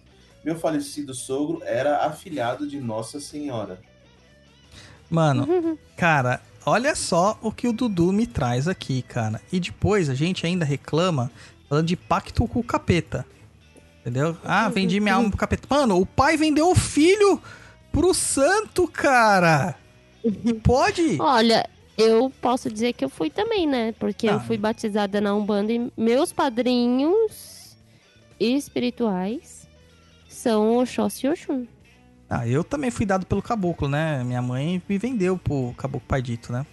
É óbvio. Não, mas tô falando de batizado mesmo. Tipo, fui batizada, eu tinha uns padrinhos carnais, mas eles escolheram Oxum e Oxóssi pra ser meus padrinhos espirituais, entendeu? Entendi. É isso. Você foi vendido, Douglas. Não tô entendendo. Cara, mano, minha mãe chegou lá e falou assim: Eu quero ter um filho. Se meu filho nascer, eu vou fazer com que ele seja da religião. Tenho certeza que ela falou isso. Certeza, cara. E aí tô aqui, assim, ó, nessa. Ou não, ela Penando. só falou que queria um filho e eles falaram, beleza. E aí ela se sentiu muito grata, e só que como você já é filho de macumbeiro, porque é assim, gente, quando a gente é filho de macumbeiro, macumbeiremos seremos. Aquelas. Douglas, segunda-feira, questionará questionará-lo-eia sobre isso. Pode ter perguntar. Eu vou perguntar. Mas pior que ela fala mesmo, vendi mesmo a sua alma. Próxima pergunta do senhor Mário Calderaro Neto sobre comida. Uma vez, em uma festa de Preto Velho, onde se serviam para assistência feijoada. Meu amor, mas peraí, a gente não respondeu. O que, que você quer responder? Pode oferendar, pode oferecer, sim, um afilhado. Ah, as energias que se movimentam é a energia dos axés, propriamente ditos, de cada, cada elemento da, que você tá colocando. Mas assim, dar uma estátua, um monumento e tal, eu não acho. É um presente. Né? A entidade não vai fazer nada com isso, porque não tem axé. É, o axé vai ser colocado depois. É, o que a gente pode fazer realmente é uma árvore. Uma árvore plantada com fundamento. Eu até ensino isso no curso de algum, né? É legal. A Gatti conheceu a minha árvore fundamentada lá no, no, no- no sítio da minha família também. As coisas podem. Uhum. Onde é a sua árvore fundamentada lá? Aquela mangueira logo da entrada ali, perto dos carros. Hum. A que tá no Do salão ou a que tá do Não, lado? a que Do tá lado mais da próxima. É, prós- próxima da lado da jaqueira. É. Hum. Tá bom. Posso, posso continuar agora? Pode. Mário Calderaro Neto.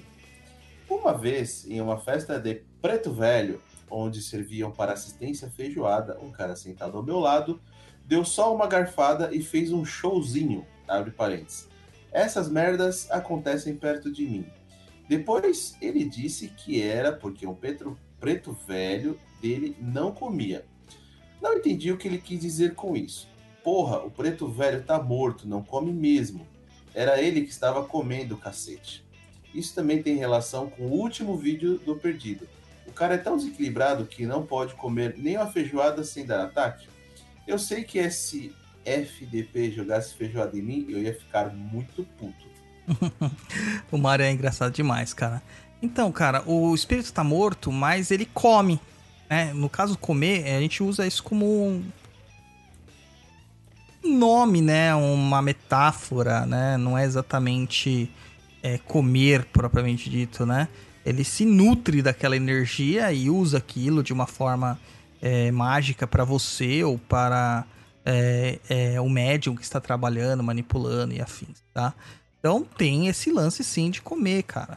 Só que essa historinha aí do preto velho, no caso, é claro que foi o médium, né? Aí ficou bem evidente de ser um desequilíbrio mediúnico dele. É um exagerozinho dele ali pra parecer diferente perto dos outros. Ah, se você tá ouvindo, você é um retardado. Luiz, ele, meu, o que, que é isso, Luiz? Ah, não sei nem quem é, mas enfim, é um retardado. É, porque a feijoada, Jesus. Imagine o Luiz no meio da macumba vendo essas coisas, gente. Nossa senhora. Cada uma. Próxima aí, Luiz. Cara, não consigo falar esse nome aqui. Carla F. Sattler, é isso o É. nome dela? Acho que é isso aí. Um espaço para oferendas de agradecimento. Acho que ela quer saber algum lugar, né, que faz isso. Putz, Ela- cara, tem o santuário, né? lá no bairro do Montanhão. Tem o Vale dos Orixás, que eu acho que é em Nazaré Paulista. Mas isso aí pode ser feito em qualquer local, Qualquer né? lugar. A gente foi fazer uma Qualquer obrigação no cemitério esses dias, né, Gati?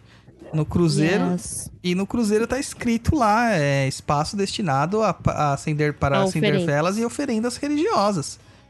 Tcharam. Entendeu? Então, A, gente tá, a gente tem o nosso local. Tá vendo? Você tem, tem esse direito Fala, fala, fala. Não, a gente tem esse direito garantido pela Constituição. O problema é que a maior parte de nós não sabe disso, né? A gente não sabe verdade. disso. E acaba deixando que o restante invalide as nossas, as nossas, é, no- nossos direitos. Exato. Certo. Aí vem uma dúvida. Por exemplo, existe um lugar lá que você citou aí específico, que as pessoas vão lá e fazem oferendas. Sim. É, não pode existir, dúvida besta, tá? Não pode existir, assim, vamos dizer assim, como é que eu posso falar a palavra? É, um lugar carregado, porque várias pessoas vão lá fazer esse tipo de coisa. Ah, Tem Não uma, um fica conflito. e- ener- Isso, energeticamente carregado esse local? Sim, fica. Tem isso sim. O próprio inclusive o Vale Montanhão. dos Orixá. É, o Montanhão Santuário lá é assim na parte da- do Vale dos Exus, né? Lá no Vale dos. Exus é. Não, a- só dos Exu, não. Tudo lá, misericórdia. É, o restante é mais estátua, tem menos entrega, mas do Exu, cara, é uma loucura aquilo ali. É loucura. Eu entro lá e eu passo mal. né? passo Então, mal o dia sim, inteiro. tem isso sim, Luiz. Mas no caso, do, do- por exemplo, do cemitério, nós sabemos que é um ponto de despacho. Você tá indo lá justamente pra isso, pra despachar, mandar embora. Deixa lá e sai fora. É, sa- deixa lá e sai fora. Tá- é, é como se fosse um ponto de. É um lixo astral, né? Uhum. É isso aí. Você não tá indo lá pra agradecer só e simplesmente. Às vezes você vai, mas você eh, tem outros locais que você faz agradecimentos melhores. Por exemplo, um padê de Exu, um padê de caveira, de almas, você não vai deixar na, na- no cruzeiro. Você não vai pôr no cruzeiro. Você vai pôr no local onde que eles possam se nutrir disso. Geralmente você vai fazer no terreiro ou em casa e depois a entrega do resto das substâncias que sobraram, se você tiver essas questões de não querer entregar no lixo, aí você pode entregar no cruzeiro, entendeu? Mas você tá entregando o resto. Ele já absorveu a energia quando você arriou em algum outro local. Um espaço de, para oferendas de agradecimento. Bom, se você for agradecer em Ansan, pode ser no bambuzal, entendeu? Nesses pontos. Bambuzal. Pode ser na, na- numa montanha, num rio, é, numa Mas cachoeira. pelo amor de Deus, gente, tem que ter coerência. Não precisa de vela pra agradecer, hein? É, porque a Olha lá. vela queima e causa queimada E nas matas, né, gente? Fogo é. É, entendeu? Xangô, No mar você pode dar alguma coisa também, mas. sem, sem jogar vela. espelho, né? Por favor, sem jogar espelho e pente pra Iemanjá, né? Por favor. Por favor, Uma- né? Uma rosa, as pétalas, sabe? Mano, uma vez a gente fazendo um trabalho no, numa uma cachoeira e eu pisei, cara. A sorte que a regra da casa era que tinha que estar usando sapato, né? Essa era a ideia que tinha a casa que eu trabalhava. Mas, mano, eu pisei em cima de um alguidar todo Quebrado. quebrado. Todo quebrado. Eu teria arrebentado o meu pé. Arrebentado. né? Isso não se faz, gente. Não se faz. Tá? É muito errado você deixar esses lixos na natureza. Como era um local justamente para trabalhos, mesmo os religiosos, os caras faziam isso. Meu, a gente tinha o cuidado de acender as velas, mas recolher as velas depois que acabava o trabalho, recolher todas as coisas que estavam ali depois do trabalho. A maior parte da galera simplesmente dane-se.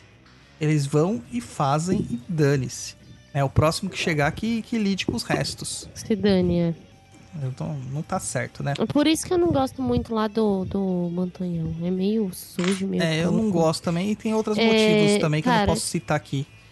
Tem muita vivo. energia, tem muita, tem muita palhaçada. Tipo, você vê ao vivo e a cores. Essas coisas que você vê na internet, você vê lá, ao vivo e a cores. Mano, é por isso que o povo, Sério. o povo me odeia, Sério, cara. de verdade.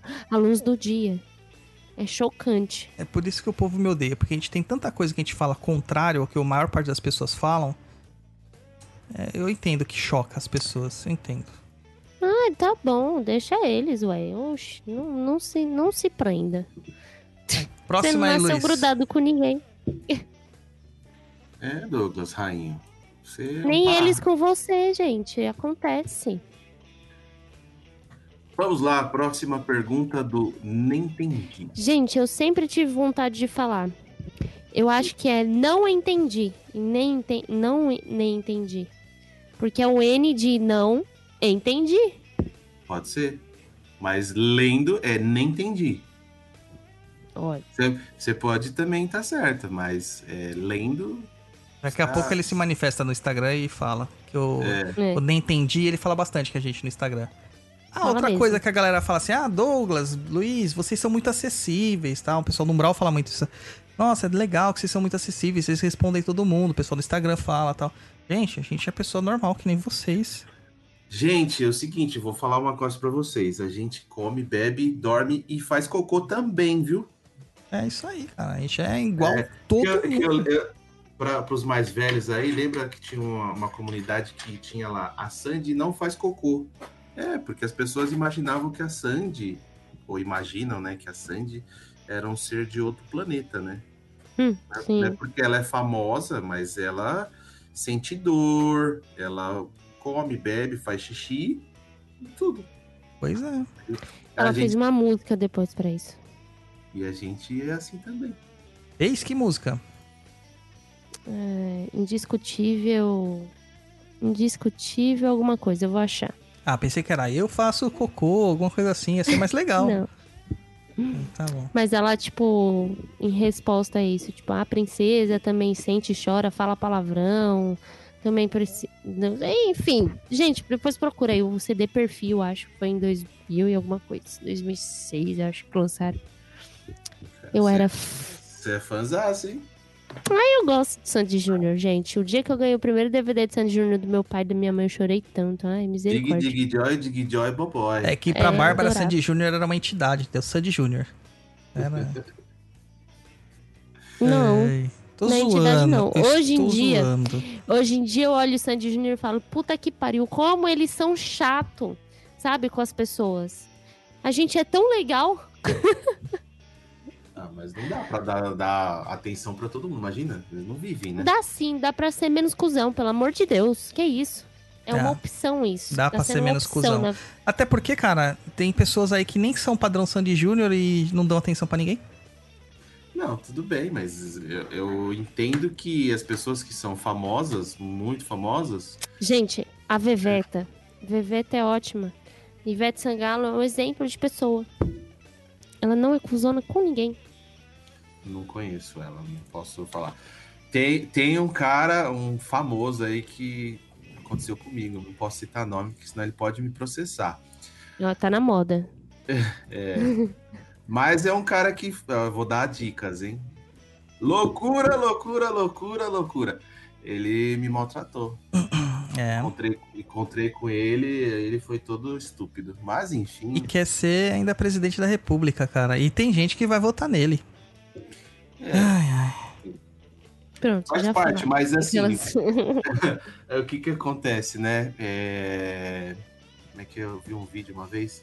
Com as câmeras ligadas é uma situação, com as câmeras ligadas é outra. É E teve uma outra também que essa eu presenciei. Na verdade, essa eu não, não foi comigo, mas eu presenciei no aeroporto. Com o senhor Miguel Falabella.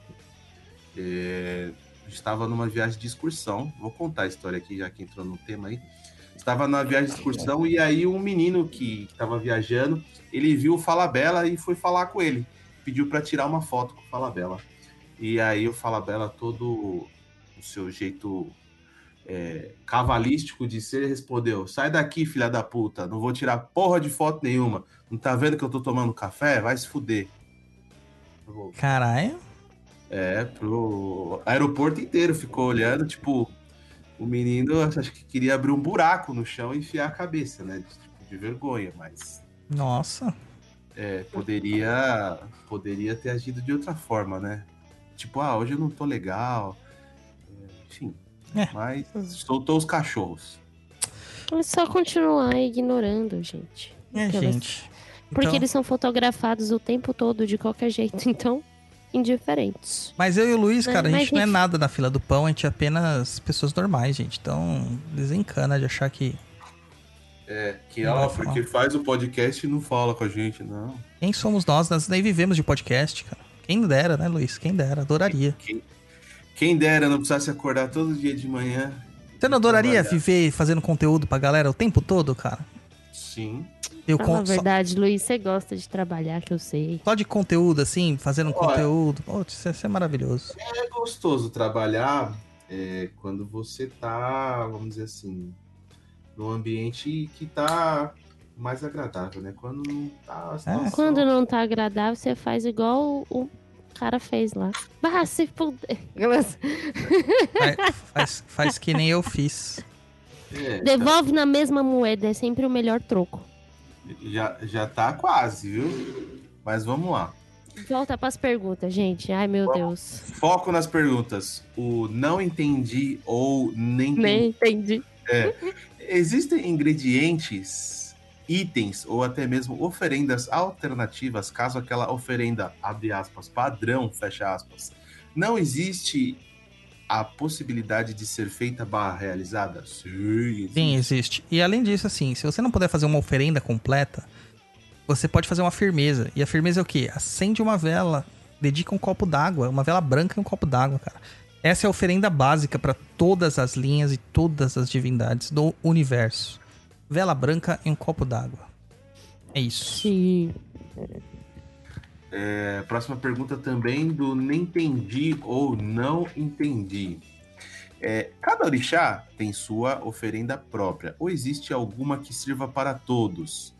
Esse pensamento de oferenda que sirva para todos também pode ser levado para linhas de trabalho, por exemplo, linha de caboclo que tem uma oferenda, linha das águas que tem uma oferenda que sirva para todos e assim por diante. Tem, né? A gente já falou isso aí no, no programa.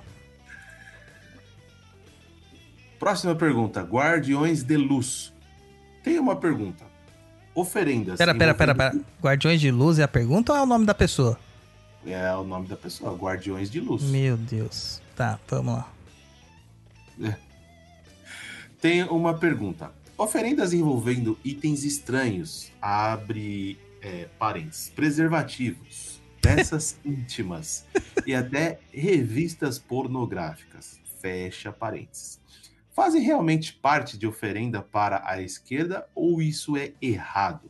Eu pergunto porque um amigo foi instruído por um médium a fazer esse tipo de oferenda para aumentar a sua masculinidade. Meu. Meu Deus do céu! Meu Deus, cara! Não!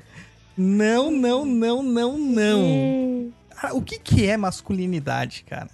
O que que é masculinidade? Masculinidade é ter uma barba farta? Porra. Não Masculinidade é, é sair gritando com os outros, colocando os outros pra baixo? Masculinidade é o quê? É o pau crescer? É o pau ficar ereto, conseguir fazer uma penetração? Gente, Transar com a menininha sem, sem brochar? 60, 60 centímetros de membro fálico. que de. É muito machismo num lugar só, cara. Isso aí é um médium, cara. Médium machista, misógino. Que precis- precisava de um tapa. Pega Hum, essa, por exemplo, essa nossa. revista pornográfica, enrola ela, vai até essa entidade, dá na cabeça dela. Fala, ó, descobri, aumentei minha masculinidade. Não, mas eu acho que é melhor você pegar a revista, cara, enrolar num taco de beisebol e fazer isso. É a melhor coisa. Ai, Jesus amado, gente, é Meu cada Deus do coisa. céu. Ó, existem oferendas que são oferendas fálicas, que a gente fala, que é pra agradar Exu.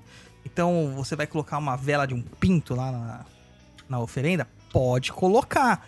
Porque ela vai ter um, um propósito. Vamos, por, por exemplo, pessoas que tiveram gangrena. ah, ah, É, algum tipo de câncer também. câncer, alguma coisa assim na, na- nos órgãos genitais. Pode pôr, é uma questão de, de, de simpatia, Trabalho. como eu falei, né? Magia simpatia, é, magia simpática. Mas, mano, você não vai pegar pra cre- ganhar masculinidade. Masculinidade. É, Você não vai ficar mais homem ou menos homem. Ah, o, o Stribble falou assim, ó, para saber o que é masculinidade, visite meu perfil, Stribble GP. Cara, o Stribble é muito masculino. Assim como o Luiz é muito masculino. Assim como o Gabriel é muito masculino, assim como a Gatti, se ela quiser, ela vai ser masculina. Isso é uma condição, não é um, não é, é- é, sabe, tipo um, um status, né? Não é, nossa, eu fico tão irritado com essas pessoas, mano. Aliás, já dizem que sou, né? É, dizem que você é menino, né? Dizem que você é menino. Porra, gente, menos, né, cara? Menos. O ser humano é dual. O ser humano tem os Nunca dois nem lados. debati.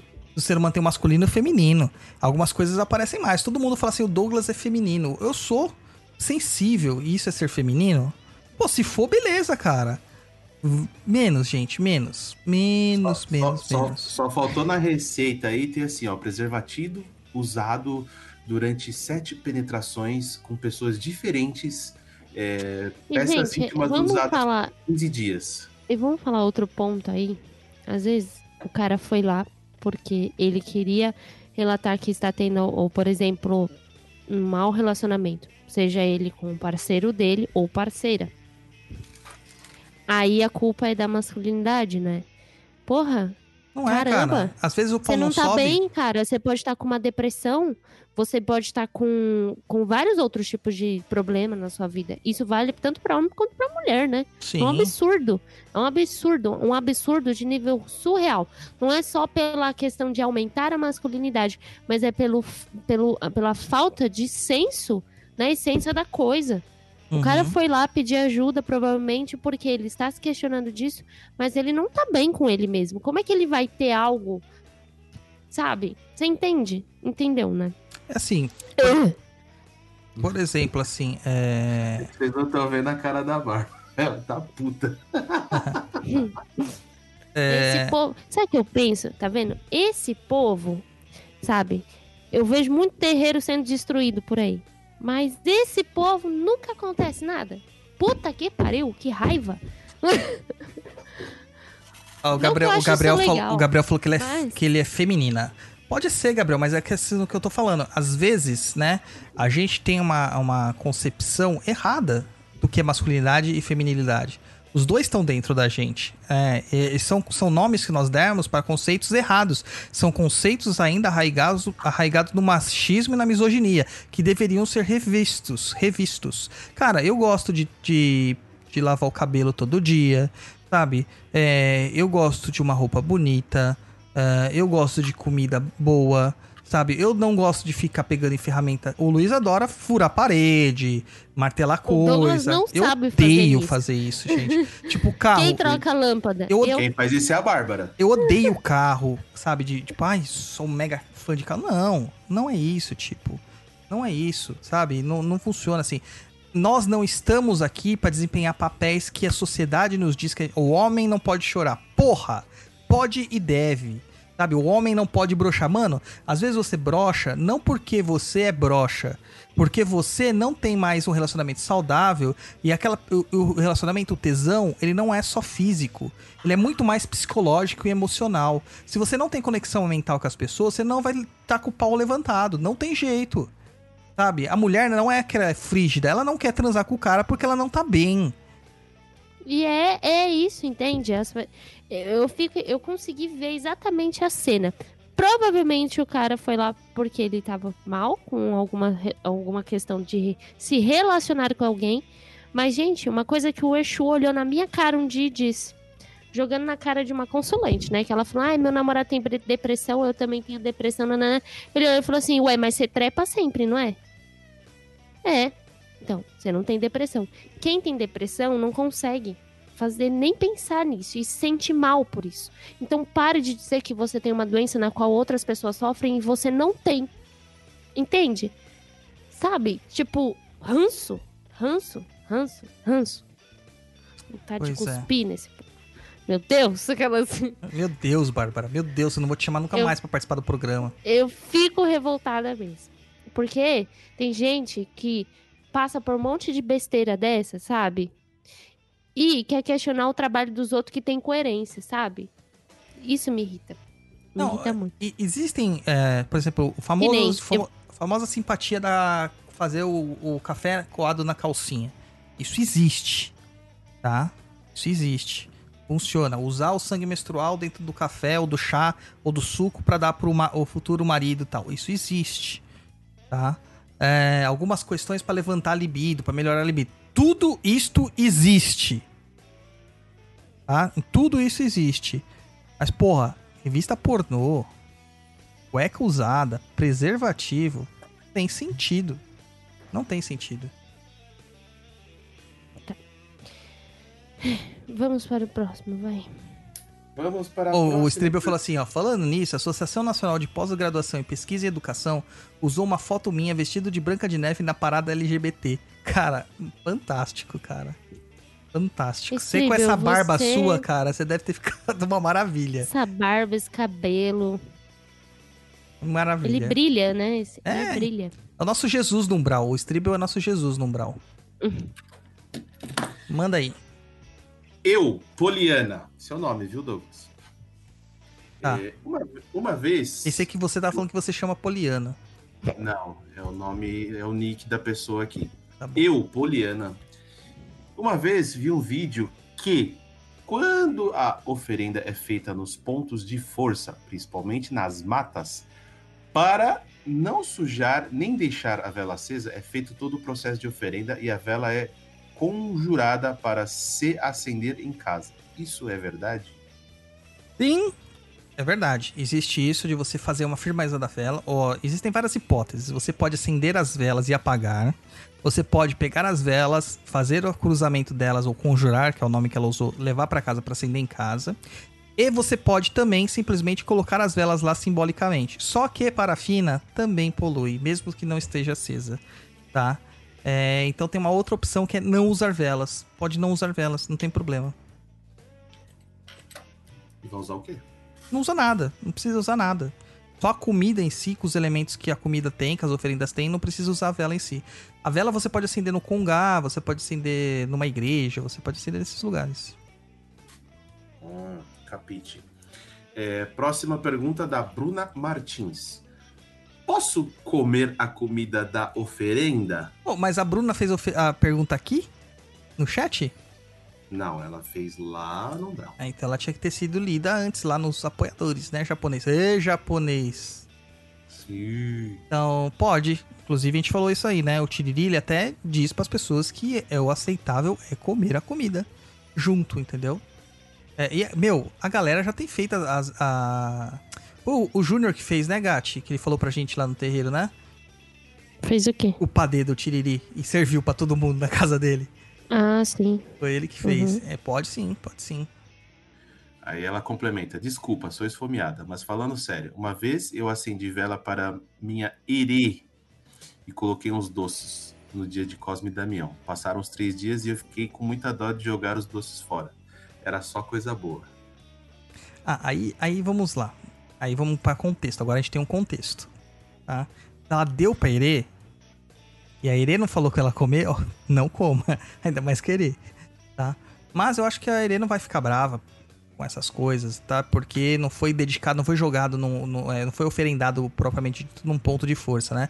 É, paerês geralmente a gente coloca em jardins ou na, na base de uma árvore. né? E aí, que fez isso, não pode comer, não. Mas que dá vontade de comer, dá, né, meu? Quantas pessoas comeram do Macumbox, Gat, que mandou, você mandou pra fazer Ah, um monte de gente comeu. Na verdade, eu deu pro, pra criança, né? Mas é que nem eu falo. Meu pai e minha mãe sempre disse- disseram que a melhor forma de você ter muito axé na sua vida é agradar o erê vivo, né? Ou seja, as crianças vivas, né? Não adianta só chegar lá na hora do zerezinho e ser um puta filha da mãe com as crianças. Inclusive, a maior Então. parte é, né? Uhum. Então, meu bem, antes de você querer oferendar os espíritos, oferenda quem tá vivo e dê doces, né? Seja legal. É isso aí. Próxima question do senhor Juan Oliveira. Dúvida. Uma entrega feita para Exu, por exemplo, existe um padrão e etc. O Juan é o Juan Paulo. Também devia estar lá nos padrinhos. O Juan Cara. Oliveira, tá vendo? Nosso padrinho também. Ei, japonês. Rapaz, japonês, não me decepciona, mano. Continuando, uma entrega feita para um Exu, por exemplo, existe um padrão e etc. Mas se eu souber que aquele Exu em questão curte mais um fumo X ou bebida Y, devo oferendar o que ele gosta, correto? Cara, mas ele mandou isso aqui, eu peguei no começo do chat aqui. Ele Mas a gente tem que saber. Marcou. Tem que saber todos os nossos padrinhos de cabeça.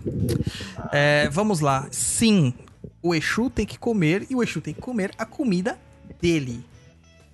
Não a comida que a casa diz que é a comida dele. Quem vai dizer qual que é a comida dele é ele. Claro, se o Exu pedir escargot, pedir é, temaki, pedir coisas assim muito alienígenas ao culto, você não vai dar porque você sabe que não é o Exu.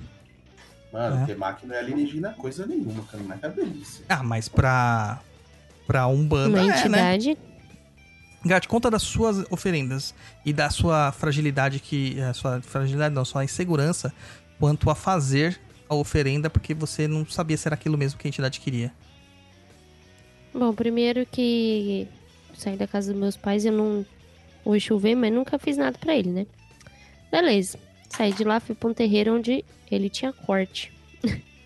Era só fariazinha e sangue de galinha. Pois bem. Aí um, eu me incomodava de certa forma em saber o que talvez um dia ele gostaria de comer, porque na casa do meu pai tinha isso. Cada entidade tinha o seu, seu prato, sua, né? Vamos dizer assim, seu prato. E depois de um tempo eu saí de lá e aí eu fiz uma promessa para eles, para eles me ajudarem com relação, né, aos meus negócios aí que eu queria resolver. E eu prometi que eu ia fazer conforme a intuição. Gente, na hora que eu acendi a vela, terminei de falar, me veio na hora na cabeça. Eu falei, não, eu tô doente. Né, né? Isso é doença da minha cabeça. E eu falando, não, tá errado, tá errado. O problema é que isso ficou se martelando, né? Durante dias. Uma única palavra. Bife de fígado cru. Bife de fígado cru. Aí daqui a pouco da pombagira não via, não sei o que. Eu, meu Deus, o que, que é dessa mulher? Na verdade, o dela veio na hora também, só que o do Exu persi- persistiu mais, né? E veio do da pombagira depois do. Como é que é mesmo, amor? Como é o nome? Da bisteca de porco. bisteca de porco, entendeu? Então eu fiquei muito segura, porque isso veio na hora pra mim. E eu falei, isso é ridículo, não é possível, eu devo estar brisada, eu devo ter escutado o Douglas falando alguma coisa, né? E no fim o morcego veio e, né, e xingou os caralho quatro e Falou que era aquilo fiz. mesmo. é, fiz. E é assim, era farinha com fígado cru por cima. Né? É, E pimenta. pimenta e, e Cebola cebola, roxa. roxa e tal, e tal, tal, tal. Na E- casa que ela. Ah!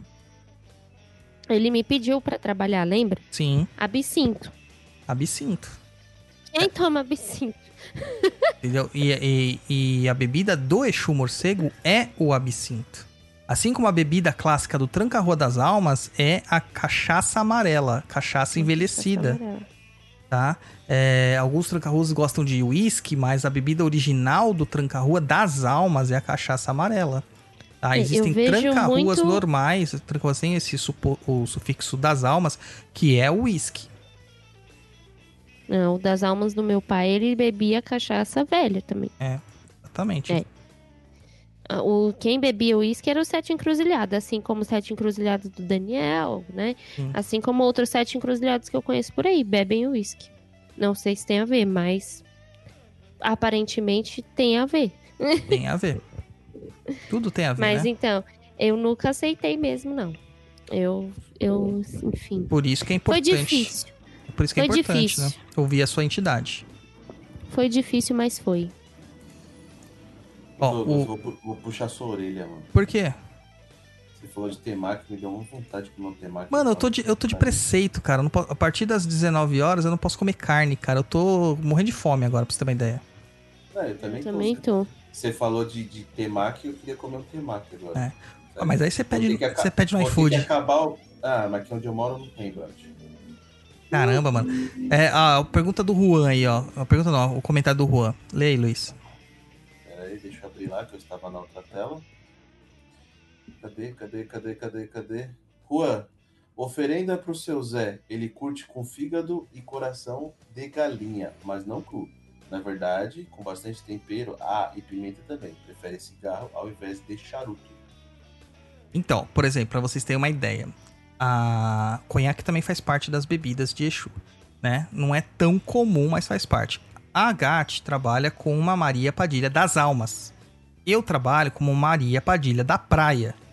Duas Maria Padilhas diferentes. O da Agathe pediu bisteca de porco. A minha Maria Padilha, ela pede coração de galinha.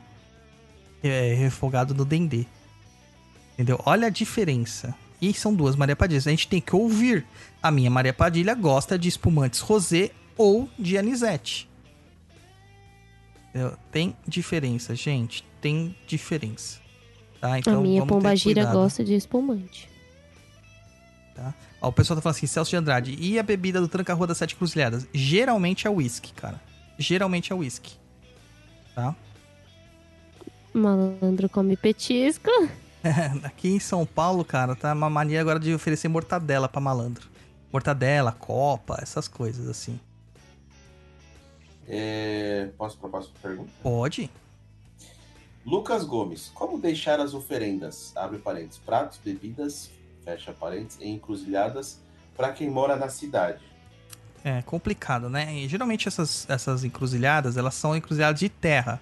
A gente mora na cidade, não vai dar pra fazer, porque o local de oferenda, por exemplo, algum, que a gente fala assim, entrega para algum nos caminhos, seria no centro da encruzilhada. E pra Exu é do lado esquerdo da encruzilhada, da onde você está vindo. Se você está pegando aquele sentido, a esquina à esquerda é o local onde você deve deixar a oferenda. Mas aqui fica difícil você fazer isso, né? É, isso era feito numa época que não tinham carros, que as pessoas que quase não tinha, eram só charretes e afins e afins e afins. É, ou pessoas andando com a- os pés mesmo.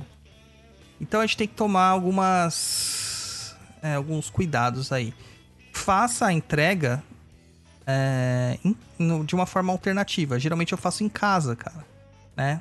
Eu posso fazer em casa, eu levo para um terreiro e faço no terreiro. Sabe? Tem que pensar de formas alternativas. Não tem jeito. A gente vai ter que pensar de formas alterna- alternativas. No caso do padê que que tem que ser feito ou na estrada ou na, na encruzilhada, coloque ele sem alguidar. Coloque num papel. E aí é isso mesmo, gente. É passar vergonha. Tá? Passar vergonha porque a gente, a gente tem vergonha da nossa própria religião. Eu, eu, eu que indico. É, a- E parece que todas as minhas entidades me fazem passar na encruzilhada pra despachar alguma coisa. toda vez as Puta entidades merda. da GAT mandam ela quebrar pelo menos um coco na encruzilhada. Tá? Putz grila, viu? Que engraçado. Lembra, amor, que eu- antes da pandemia a gente foi na gira de baiano e tudo? Lembro. Aí a gente foi, eu falei, amor, ele tá falando lado esquerdo, lado esquerdo, lado esquerdo, lado esquerdo. Eu quebrei o raio do coco, né? Eu não, não fazia a mínima ideia do porquê do lado esquerdo. Pois é. Descobriu? Nunca nem vi. É, é porque É, eu falei que a acabou de falar. oferenda de Exu é pro lado esquerdo. Tá? É, então é isso aí, cara. Então vamos lá, tem um. É... Ah, eu lembrei do Severino também, né? Sim. Lembra o que o Severino fez? Uhum. Mandou eu despachar um coco, co- a gente rodando atrás de encruzilhada. A mesma encruzilhada que eu despachei o coco. Do Zé do, Zé do Coco.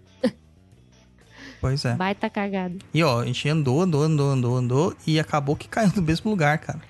A vez do Zé do Coco também, porque a gente saiu do Patriarca.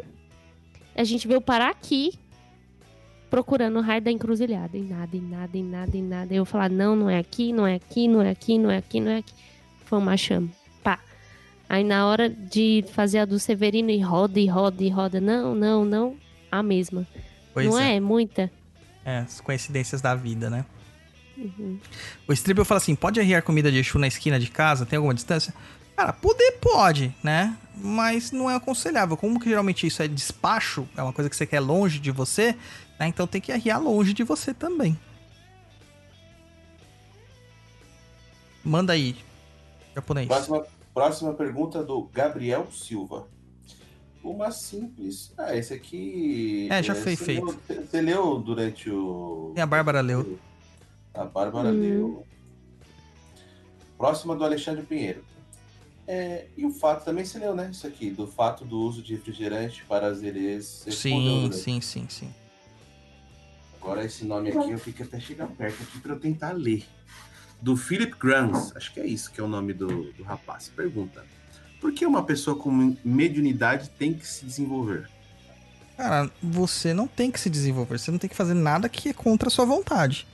A questão é que você pediu para ser médium, então você assumiu este compromisso. É, imagina uma- que existe todo um corpo espiritual que está atrelado a você e precisa do seu trabalho mediúnico para se manifestar e também dar continuidade no trabalho deles.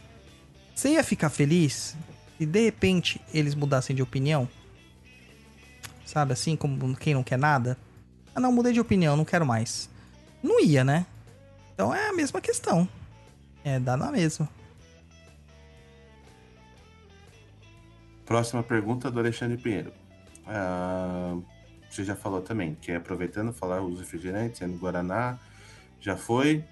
É, a Luciene Linhares. A pimenta do reino pode ser usada no padê? Não. Não pode. Aliás, em comida nenhuma, de orixá nenhum, tá? Pimenta do reino não se usa. Não se usa pimenta do reino. Você pode usar na batata do Outback, né? Mas na pimenta do reino não se usa. Nossa, e na batata do Outback é bom, hein? Puta, mano, olha. Queijo bacon, oh meu Deus do céu. Ah, você só pedir sem o bacon. É. Isso essa minha vida, viu? Tá difícil. Bom, as perguntas findaram-se. Acabaram? Caramba. Oh, tem ali, ó, no chat. Só deu 3 horas e 24 de programa, pô. Pode arriar comida para Exu na esquina de É o que eu casa? falei. Tem alguma distância? Não, já foi. É do Gabriel. Artes também servem de oferenda às entidades, divindades? Cara, não. Não. Geralmente é comida, tá? É comida. Tem esse propósito do- de alimentar mesmo. Ah, você pode dar como uma firmeza, um agradecimento, etc, etc e tal. Mas como oferenda propriamente dito, não. Aquela Bruna Martins falou assim: tem fundamento a Maria Padilha das Almas pedir um bife cru? Tem. O bife que, que a gente fala da bisteca, ele é praticamente cru. Ele só é selado no dendê. Tá? É sela de um lado, sela do outro. Por dentro ele tá cru. Tá? Mas cru, cru, cru mesmo, não acredito. Ele vai pedir pra dar uma seladinha, pelo menos no dendê. Quem pede cru, pede bife de fígado, bofe, ah, miolo, Moela. moela, é, língua. Esses são crus, tá? Mas aí é a linha de caveira, geralmente, que pede. Ou linha de mos- Almas. mossurubi que pede. É, é diferente. Cemitério. Tério, tério, tério. É, cemitério. Povo do cemitério. Acabou então, Que o Luiz? mor- Que o morcego trabalha Acabou. na linha do cemitério, né? É, ele é um mossurubi cruzado com cemitério, né? Mor- é. seu morcego é, é um bichinho estranho. Ele é.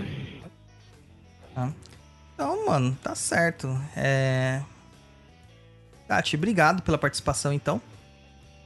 Foi muito bom contar com você aqui. Fala aí seus jabazinhos. Fala do Macumbox de 2020 aqui, o último Macumbox de 2020. É isso aí, gente. Este mês chegou como um vento, né? De Yansan, que misericórdia, já estamos em dezembro. Um ano que não existiu, né? Um ano que descartamos completamente. É, Então, esse mês aí nós temos o Macumbox de Yansan. A pré-venda já está liberada lá no nosso site, que é o www.macumbox.com.br. É, Gente, sempre bom lembrar que são limitadas as edições. Este ano, é, é, este mês, quer dizer, ele veio, eu já preparei um pouquinho a mais, mas também tem até o dia 22 ali, mais ou menos, para vocês correrem, para dar certinho de chegar para vocês tudo direitinho o box. É, ele vai estar pronto a partir dessa semana, né, que vai entrar. Tô esperando gráfica, essas coisas. Então, vocês sabem, né? Vamos ter que esperar um pouquinho, tá? Mas é, ficando pronto, eu mando já rapidinho, em menos de alguns dias aí. Já, alguns dias, tipo. O pessoal tá. Tem gente que recebe mais rápido, outros menos, né? Sim. Mas é isso aí, gente. O box de Yansan, ele tá vindo aí com uma, umas coisas legais e diferentes. E também pretendo ajudar aí nas questões de, de preparação, de mudança desse ano, né? Por isso que eu escolhi esse tema principalmente para dezembro, além do dia dela, né? Mas porque a gente precisa trazer movimento, mudanças, né? E ninguém melhor que Yansan para isso, tá? Então, corre lá, dá uma conferida. Fica de olho nas nossas redes sociais, que é o Instagram, arroba Macumbox e underline, né? Tem o Facebook também. Gente, ajudem, o Facebook tá precisando de curtida. Aquelas. é o Facebook, ele. É só colocar Macumbox que vai aparecer, gente. Tá? Pesquisem aí. E segue lá a gente. Se você não tem como ajudar financeiramente, tudo bem. Compartilha, gente. Manda pro seu amigo macumbeiro, que eu tenho certeza que ele vai gostar. Então, fiquem de olho aí. Fala pra ele que você quer de presente de Natal também. Aproveita. É, aproveita que tem o Natal aí pra você fazer Tem isso já aí. um gancho, né? Mas é isso aí, galera. Então corre, porque é final do ano. Quanto mais rápido os produtos se esgotam, mais rápido sai o primeiro, o, o seguinte, o box seguinte, né? O próximo box vai ser o Xossi, né? Caboclo, boiadeiro. Então corre. Eu também tô tentando trazer algo bem bacana pra vocês. Então, rápido. E a galera fala assim: ah, eu não vou querer pegar esse agora, porque eu vou esperar o próximo. Gente, cada Macum Box, ele é feito, é, é como se fosse uma edição de colecionador, entendeu? Nunca um Uhum. vai ser igual ao outro. E, o, e o, o legal da proposta da Gacha é que você vai aprender além das suas preferências, né? Então, ah, eu gosto muito de Ogum, eu gosto de Ogum. Mas você vai aprender trabalhar com Yansan, com Iemanjá, com os caboclos, Até com os porque-. Se tudo der certo, em janeiro eu vou estar aí lançando né, a nossa plataforma de assinatura. Então, meu povo, não vai ter mais como escolher, tá, meu anjo? Então, ou você assina, ou você vai comprar por mês, mas também não vai ser mais tão acessível assim, tá?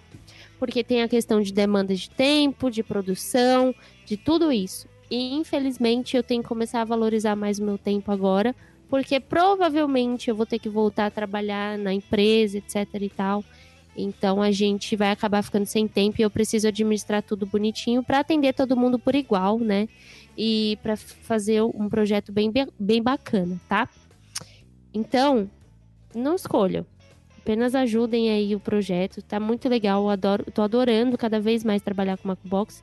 E também tô gostando muito dos feedbacks das pessoas que eu estou é, Recebendo. é, convers- co- conversando muito. Tô criando amizades, né?